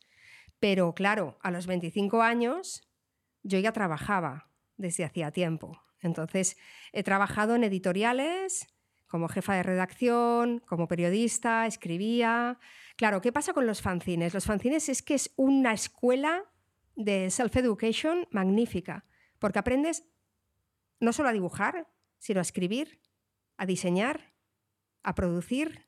¿Y esto todo era, era, eran fanzines eh, propios o era con equipo? No, éramos eh, tres amigos. El primero de todos éramos tres amigos y se llamaba La caída de la casa Asher, porque los, los tres éramos muy fans de Edgar Allan Poe. Joan Álvarez ahora es un gran director de cine y un gran director de fotografía. Rubén Lardín es un gran, gran escritor y traductor. Y, mi exnovio. Y sí, porque luego todo esto, como sale en, en una de las novelas gráficas que publiqué, pero son dos personas que, jolín, al final los tres hemos hecho lo que queríamos, ¿sabes? Lo hemos conseguido. Hemos luchado y lo hemos conseguido. Los tres queríais esto desde cuando estabais haciendo el fanzine. cada uno de los tres tenía esto. Es que Joan siempre, siempre ha querido hacer cine, sí. Ah, qué bueno. Y Rubén siempre ha querido ser escritor. ¿Y tú siempre quisiste ser ilustradora? Yo sí, siempre quise ser dibujante desde pequeña, sí. Así que al final los tres, de algún modo u otro, eh, trapicheando que quiere decir trabajando de lo que hemos podido para conseguir llegar aquí, pero lo hemos hecho, ¿no? Y ese fue el primer fanzine, La caída de la casa Asher, y duró muy poco. Y el segundo fue Annabelle Lee, y este sí que tuvo súper éxito, porque hicimos muchos números, bueno, muchos números es que era muy, muy amplio el fanzine, tenía casi 50 páginas. Era ¿Y una cada cosa... cuánto publicabas esto? Ana ¿Publicabais? no me acuerdo, se publicaba, al principio era trimestral y luego ya in- inmediatamente fue semestral y luego bianual y luego se lo hacíamos uno al año. Es que no teníamos tiempo, piensa que claro, estudiábamos a la vez y yo ya trabajaba también. Yo desde, trabajé muy jovencita en kioscos repartiendo revistas, claro, allí lees, lees, lees. Yo que he sido lectora compulsiva desde los cuatro años, imagínate, con ocho leía Edgar Allan Poe yo. Esto, esto es algo que quiero que me cuentes, eh, que nos recomiendes libros. No sé si ahora hacemos una, bueno, me, hago un marco, una marca mental eh, para hacerlo más tarde, para no, no romper ahí la No, te historia lo recomiendo ahora porque recuerdo haberte reco- en, en la lista. A ver, así uno como muy reciente es que empiece la fiesta de Nicola Ah. Maniti, si os queréis reír. Es maravilloso, me he reído mucho. Suscribo, 100%. Sí, ¿no? Es, es genial este libro. Es genial y, creo que todos necesitamos reírnos mucho. Otro libro para reírse mucho es Gwendolyn Kramer de Laura Fernández, que es una autora de aquí del Maresma, pero es Douglas Coupland a nivel internacional. Lo que pasa es que aquí no la conoce o no la quiere conocer ni el tato, pero dentro del sector es una persona súper famosa. Además, ha estado con Stephen King ahí traduciendo a todos estos. Es una gran traductora, gran conferenciante, gran moderadora y sobre todo gran escritora. De todos los que tiene, yo sigo pensando que Gwendolyn Kramer a mí es el que más me gusta y os vais a reír muchísimo también. Está muy en la línea de Douglas Coupland cuando escribió Todas las familias son psicóticas, que es otro que os recomiendo. Muy, muy bueno. Eh, y luego, para los sentimentales, nostálgicos, para los amantes de lo nipón, para las personas así naifs y tal, que yo soy mucho de todo esto también, Kitchen de Banana Yoshimoto. Maravilloso. Es la autora de uno de los relatos más bonitos que hay de la historia, que se llama Moonlight Shadow, también en la línea de Kitchen. Habla de la vida y la muerte, de la familia, de la amistad y de esos momentos cuando eres joven que estás sintiendo que eres súper poderoso y que puedes hacer lo que sea. ¿Sabes esas noches? Invencible. Sí, sí, sí. Invencible. Cuando éramos invencibles. Es una novela de María Oruña también muy buena. Este título tiene Cuando éramos invencibles. Pues en ese libro de Kitchen, mira, se me han puesto los pelos de punta porque cuando eres mayor y te acuerdas de estos momentos, es, esas noches o esa madrugada que volvías de un concierto es ese momento, soy invencible. Luego ya no lo... Es difícil volverlo a tener. Sí. Lo sientes cuando miras a tus hijas, puede, hay algo, pero ya no es lo mismo. No, porque tú ya no te sientes invencible, básicamente. Cuando te, duele el lumbago ya no te sientes invencible, ¿no? Bueno, Kitchen de Banana Yoshimoto y, y- y los relatos de Edgar Allan Poe. Para mí es básico. Es que lo leí con ocho años. Luego Ocho años eh, eh, es, Es muy, pronto. heavy. Yo no entendía ni la mitad, creo, ¿eh? Pero se ¿Pero me qué te gustaba? Eh, me gustaba el terror y mira que me... yo soy súper miedosa. Es... Esto es muy raro. Porque Para, yo he para- sido... para los que escuchan y no ven, eh, Es Sandra está peleando con, eh, con los auriculares. Sí. Eh, por eso estos ruidos. Perdón. es que yo siempre me pongo los auriculares, como veis, un lado no me lo pongo y el otro sí. Sí, esto es muy pro, ¿no? Eso es de haber ¿Es trabajado en la pro? radio. que He no trabajado sé. en radio, Sí, claro, sí, también. sí. Sí, luego pasé a Baudelaire, que todavía lo entendí menos. Y ya directamente con 12 años leía a Dostoyevsky. De verdad que no presumo de esto, es que era así de friki yo de pequeña. Y tenía amigas en el cole, no muchas, pero tenía alguna, tenía. Y era una niña muy activa y me lo pasaba muy bien. Pero sí que es verdad que, que no podía hablar con nadie de todo esto No, claro. porque los niños estaban leyendo a Mortadelo y Filemón. A ver, que también leía Mafalda, que me apasionaba Mafalda de Kino. Voy a hacer un taller de Mafalda para el Ah, año que viene. Bueno, pero Mafalda con ocho años es pronto. Sí, Porque pero también te pierdes la ahora mitad. es pronto. Sí, sí. Porque Kino es tremendo. El tío se puso en el personaje de Mafalda para explicar todo lo que él creía de la vida, que es una cosa súper inteligente, crear un personaje de una niña y ponerle tu voz. Y claro, es, es sorprendente. Mira Mafalda, ¿no? Eh, y claro, cuando llegué a hacer fanzines, cuando hicimos nuestro primer fanzine, pues los tres éramos muy apasionados de Poe, de Baudelaire, de todo. Y además nos encantaba la música a los tres, nos encantaba la contracultura, y la contracultura era cine prohibido de todo tipo, películas ya surcoreanas rarísimas que entonces veíamos y conseguíamos en VHS en Londres, que comprábamos en subterráneos infectos, y las traíamos aquí, las copiábamos y las vendíamos piratas. En una... Eso ya prescrito, está bien. Eso ya da igual, ¿no? Pues venga, voy a decir nombres que si me escuchan se reirán. En una tienda que había en la calle Bon Success, en la que trabajaban los que ahora dirigen el Festival Internacional de Sitges. Ah, qué bueno. Pues, traficábamos con pelis, bueno, nos encantaba todo ese mundo. Los fanzines nos enseñaron todo. A mí me enseñaron a publicar, a organizarme también, a escribir, a, producir. Si todo lo que estás aplicando ahora ya lo aprendiste a los 25 haciendo fanzine. Empecé a hacerlo, claro. ¿Te sirvió? Mm, claro, me sirvió. te sirvió para, como base para ahora. Y me sirvió para escribir después, inmediatamente después, ya con 19, 20 años, empecé a publicar en revistas españolas pues mm, no sé, un montón en el periódico de Cataluña, Vanguardia, ya me pedían artículos de cómic, claro. Escribía sobre cómic, crítica escribía sobre cómic, escribía, bueno, sí, sobre un montón de cosas. Eh, sobre música, grupos de contra, pues, grupos contraculturales, así, punkis, un poco de todo.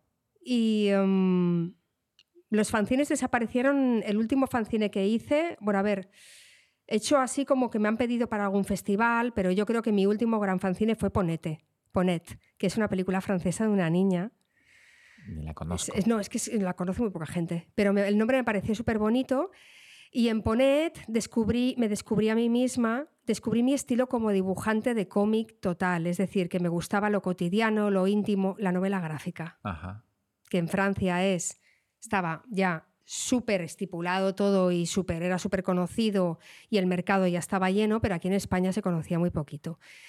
Eso me llevó a hacer Los Juncos, mi primera novela gráfica, muy autobiográfica. Muy autobiográfica. Explica, empieza con ese accidente de mis amigas y de cómo yo me doy cuenta de que quiero y quiero y quiero dibujar, porque es mi mundo personal y, mi catarsis.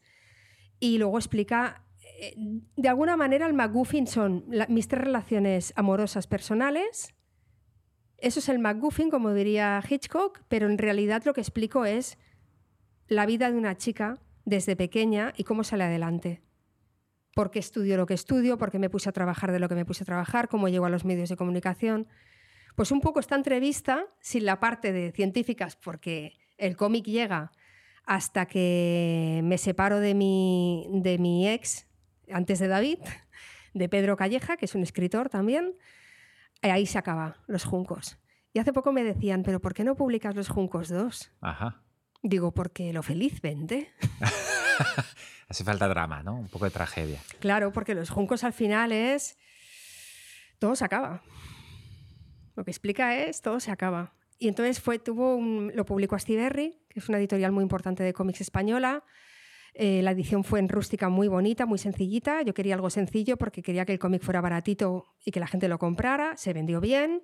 Em, y me sorprendió pues, eh, la cantidad de gente que lo reseñó en prensa, hice también muchas entrevistas y sobre todo la cantidad de gente que me escribió. Y me pasaron cosas muy bonitas. A raíz de lo que contabas. Sí, voy a explicar solo una porque no me quiero alargar, pero en el Festival de Cómic de Guecho eh, vino un señor muy mayor, compró el cómic y luego volvió al día siguiente. Y yo dije, uy, no le ha gustado nada. Y me dijo, no, quiero decirte una cosa. Em, ojalá a mí me hubiera pasado esto que te ha pasado a ti, porque yo tengo 65 años, nadie se ha enamorado nunca de mí, ni nunca me he enamorado de nadie. Wow.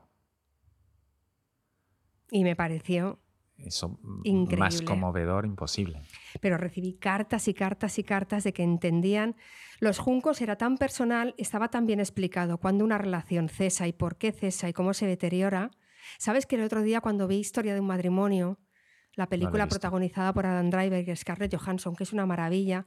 la forma que tienen de explicar la relación y su deterioro me recordó mucho a, la forma que yo había tenido también de explicarlo. ¿no? Eh, y bueno, y, después de los Juncos hubo Hora Zulu y ahí se acabó la novela gráfica. Hubo antes otras recopilaciones y otras cosas. ¿Y por qué dejas de hacer novela gráfica? Bueno, si, si viviera en Francia, yo sería dibujante de cómics. ¿eh? Pero vivimos en España. Y en Sí, España no hay tanta cómic tradición, no hay, no hay es, tanta- es que tanto es- consumo. es, ni- se vende, es muy difícil vender cómic aquí. Y, y tengo un montón de compañeras y compañeros que viven del cómic, pero algunas publican para Estados Unidos, de C. Marvel. Hay un montón ¿eh? de gente aquí muy, muy buena que publica y hay otros compañeros que desde hace muchos años ya tienen muchos álbumes y claro, van viviendo de todos los álbumes publicados, de esos derechos de Ajá. autor, pero tienes que tener una obra muy consolidada y muy buena y ser además muy eh, constante. Y yo no soy constante Tiene que para el seguir cómic. publicando, publicando, publicando. Claro. Yo no soy constante para el cómic. Tengo, tenía mi público, pero no fui constante. Entonces, bueno, en medio de todo esto, eh, he publicado mucho más cómic en revistas. Publiqué Ajá. en Rolling Stone una tira, publiqué durante muchos años una tira para la revista Primera Línea, eh, publiqué para festivales de cine donde también fui jurado. Claro, el haber publicado fanzines donde hablábamos de cine, tanto a Rubén como a Joan como a mí nos ha llevado a ser eh, Jurado. jurados de diferentes festivales de cine. Pues he estado, no sé, muchos. Sitges, eh, Donosti de terror, Gijón, eh, Sí, el que, Peñíscola, o- comedia. Un poco todo, todo lo que has ido haciendo te, te lleva de una manera u otra, pues que conoces a uno, conoces a otro. Es y el te- efecto mariposa, ¿no? El famoso efecto mariposa. Son los pequeños aleteos que te llevan, ¿no? A, ¿Y tú crees que todos estos los tienes identificados un poquito, todos los que has ido dando yo creo que sí. y que te llevan a, a donde estás ahora? Sí, y además eh, hay otra cosa importante. Cuando empecé con el proyecto de Supermujeres y me di cuenta de estas desigualdades vividas, eché una mirada a mi propia vida. Y me di cuenta de muchas cosas que no me había dado cuenta. Por ejemplo, en el Salón del Cómic yo siempre me preguntaba por qué no estaban las dibujantes más presentes. Y había un montón. Sí, no es que no hubiera autoras.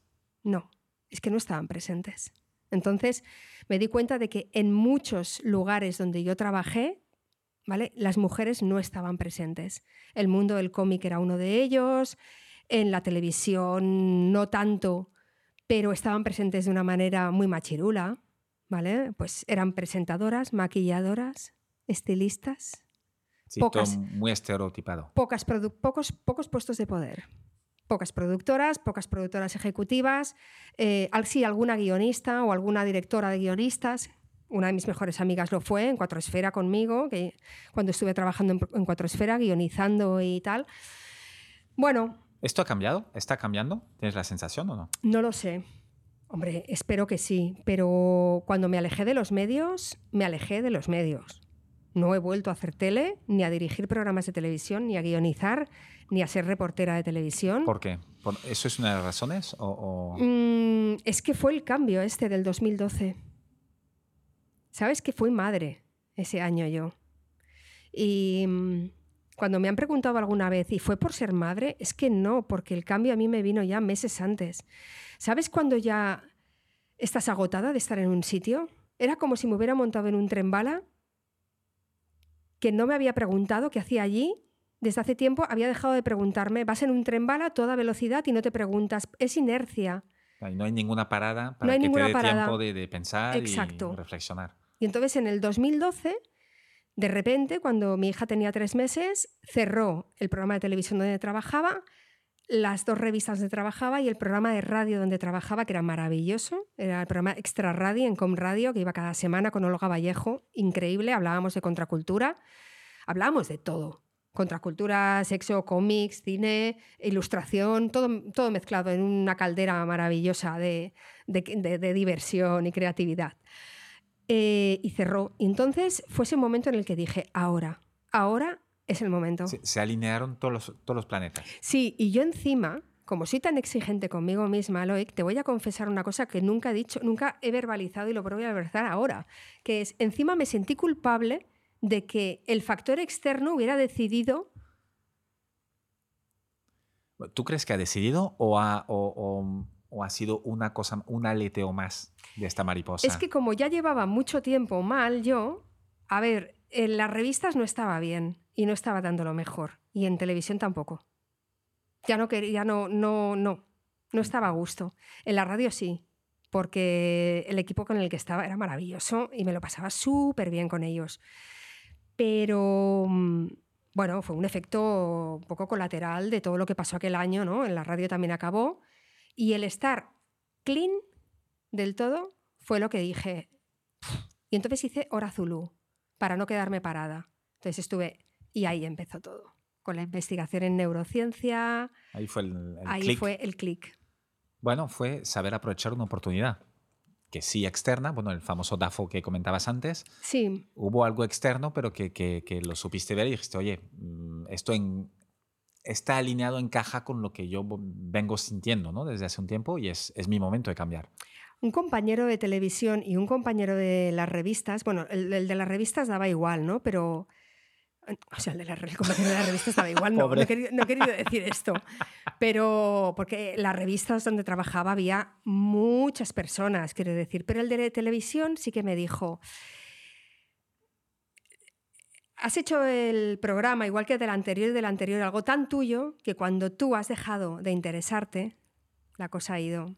Entonces yo le dije, me siento culpable de arrancar algo porque hayan decidido un poco los factores externos y me dijo, no, porque tú lo hubieras dejado. Estabas, aquí, ya. Así que al final todo hubiera sucedido de esa manera, ¿no? Lo hubiera dejado todo, lo que no hubiera dejado sería el programa de radio, pero en las revistas no estaba a gusto y de hecho yo no volví a escribir nada, escribí Azulú, pero ya no volví a escribir nada más hasta que empecé con el proyecto de las fichas de las inventoras, para las exposiciones y tal. No me apetecía nada escribir. Y eh, me han propuesto novelas y he dicho que no, porque no me apetece escribir. Mm, me apetece escribir fichas de chicas. Y ya está. Y ya está. Bueno, y uno se tiene que mover por las cosas que le apetecen. Me he presentado a un concurso que, por supuesto, no voy a ganar, porque hace mil años que no me he presentado a un concurso, pero es un concurso literario en el cual me he tenido que enfrentar a casi 50 páginas de una novelita corta. Ah, qué chulo. Claro, hace un montón, hace nada, en medio de todo este proceso de la enciclopedia. Además, has escrito 50 páginas de Los fines de semana, sí. Por la noche son maravillosos los fines de semana, dan para mucho. si no podía dormir, escribía un poquito de la novela. ¿Y, estás contenta con el resultado? Eh, tiene estrella. Ah, bueno, Así que si no gano, que no voy a ganar, la voy a sacar yo. Ah, qué chulo. Sí. Ahora que ya sabrás cómo hacerlo, la autoedición y tal. Tiene mucho de esto, porque el concurso era un concurso para dar referentes estima niñas. Hombre, Salías con ventaja. Eso es para mí. Mira, me enviaron un mensaje, Nuria Salán y otro, eh, Chey Bautista, de la, CEO de Fibracat. Eh, Oye, Sandra, ¿en serio? No, tienes que escribirlo esto, por favor. Y yo, madre mía, no puedo si tengo mucho trabajo. En tu tiempo libre. Ah, sí, ¿cuál? Te tomo la palabra. Pues no, claro, ¿cuál? Pues cuando tenía que dormir. Tal cual, el famoso tiempo libre. Así que hacía tiempo que no escribía pero me he motivado mucho porque, claro, es la historia de una niña y una madre con una tragedia y, está muy bien. ¿Cómo se llama? ¿Tiene título? Sí, pero no lo voy a decir. perfecto, ya, me enteraré más tarde. sí, Espero. Sí. ¿Cuándo, publicaré seguro, ¿eh? ¿cuándo, falla el concurso? Es que no lo sé, no lo he mirado. Ah. Y es un pastizábal. Además, me eh, mucha, mucha intriga. Estoy segura de que no voy a ganar. ¿Sabes por qué me gustaría ganar? Porque tienes que ir a recoger el premio a Valencia. Y entonces estaría un rato con Pilar Mateo, que es una de mis científicas favoritas de mi investigación, que tuve la suerte de conocerla hace poco en una fiesta que estaba el rey también, de la primera, a cinco metros de su majestad, ¿sabes? Que es como, wow. Era fácil verle, porque era el más alto de todas las 200 personas que había allí. esto es verdad, ¿eh? Sigue siendo el más alto. Yo pensaba que era una leyenda. Y no, es, real, es real. Es real. La verdad es que fue maravilloso este encuentro que fue motivado. No con el rey, ¿eh? Entiendo. No, no. El encuentro maravilloso fue con Pilar Mateo. La requiere su majestad, como le dijeron a Pilar Mateo cuando estábamos hablando juntas. Ay, esto no puede ser que es no, muy príncipe de Zamunda, ¿eh? todo esto. Yo, yo estaba fascinada con todo lo que estaba pasando ese día. Era una especie de hormiguilla en medio de, porque eran los premios de economía del Real Cercle Economía. Por lo tanto, estaban todos los Forbes Panis allí. Ditex, Mercado, bueno, todos, todos, y, todos. Y puedo hacer una pregunta. todas las cúpulas eh, bancarias, imagínate. Eh, sin que suene mal, ¿qué hacías ahí? ¿Qué hacía allí? Vale, pues esto es lo que te iba a explicar. Como tenemos confianza, te, lo puedo preguntar. como tú en un sitio como este. Pues eh, Pablo Morillo, que es el director de la Fundación Juan Manuel, eh, José Manuel Lara, fundador de Planeta, eh, está haciendo, nos está acompañando a unas eh, conferencias que estoy dando desde hace un año, fantásticas, en los centros de Fundación La Caixa, precisamente. Las conferencias se llaman, el ciclo se llama Palabras de Ciencia. Entonces son científicos que hablan con alguien que no es científico, ni divulgador, ni nada, y entonces se crea una conversación a dos delante del público. Entonces yo soy la única, creo que no es científica de todo el ciclo de conferencias, pero trabajo con científicas y soy divulgadora científica. Así que crearon una conferencia dentro del ciclo Palabras de Ciencia Mía que se llama Ilustrando a Científicas, que es muy bonita. Y hemos hecho ya un montón de conferencias. Pablo ha venido eh, con nosotras. Eh, las conferencias las hago con... Eh, con Esther, madre mía, se me ha olvidado el nombre de Esther, qué horror. Es mi enfermera favorita, es su perfil de Instagram, tiene 455 mil millones de seguidores y es una divulgadora de enfermería maravillosa, maravillosa, Esther. Y entonces ella es como mi moderadora. Ella es la que me acompaña en Palabras de Ciencia. Pablo Morillo me dijo, tengo que ir a Barcelona, el pasado mayo fue, para la entrega de los premios José Manuel Lara del Real Cercle de Economía. ¿Y sabes a quién le damos el premio? A Pilar Mateo. Y entonces digo, ¡Ah! y le dije, cinco, cinco años no, desde el 2015. Llevo intentando conocerla.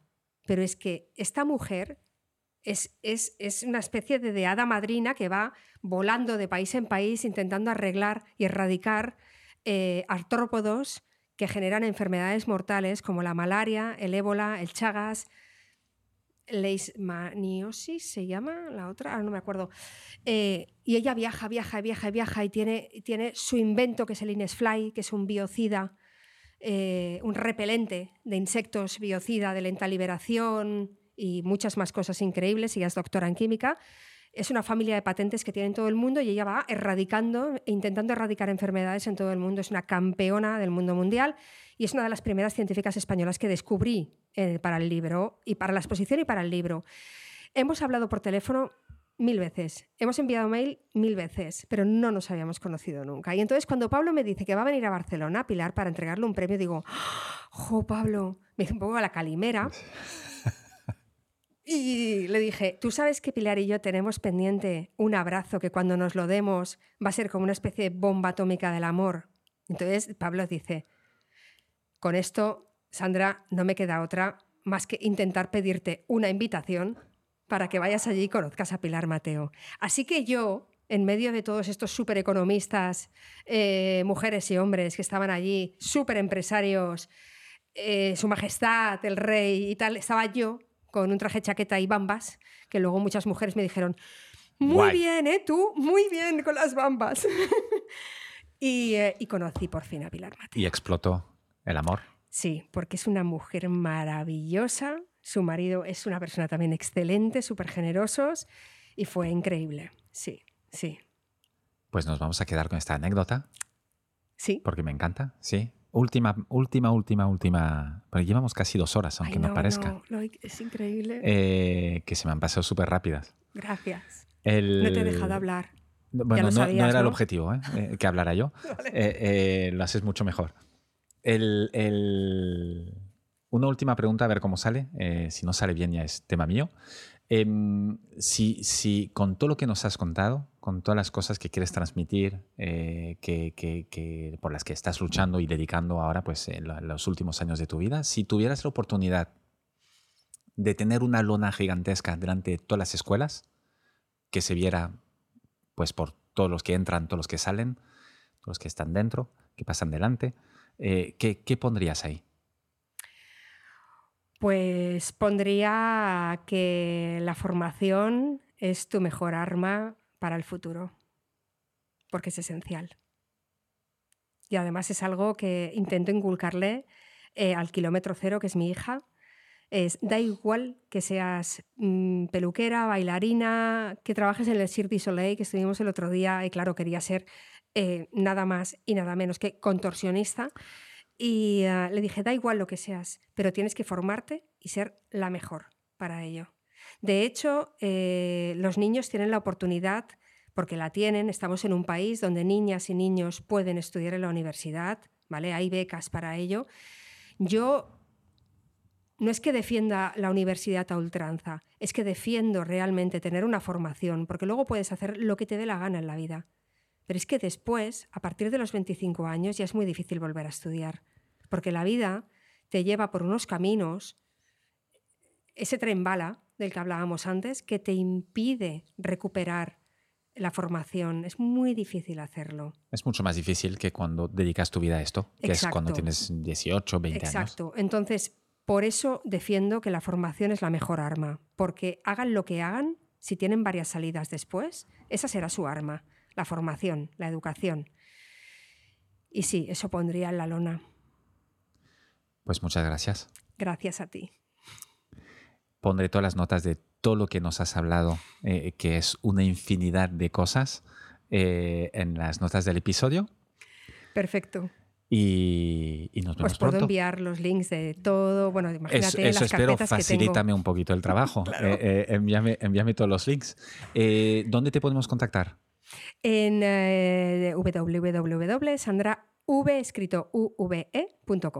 Muy bien. Pues gracias, Sandra. Gracias, Lori. Muchas gracias por haber escuchado este episodio hasta el final. Te quiero pedir una cosa más antes de que te vayas. Puntúa el podcast y ponme un comentario. Te tomará solo un minuto y me ayudará un montón para poder continuar con más entrevistas inspiradoras. Hazlo ahora, que ya sabemos todos lo que pasa cuando lo dejamos para más tarde. Es muy fácil, se hace desde la cabecera general de Decodificados en Spotify, Apple Podcast o cualquier otra app donde estés escuchando este podcast. Nos vemos en el siguiente episodio. Mientras tanto, sé feliz y cuídate. Un abrazo.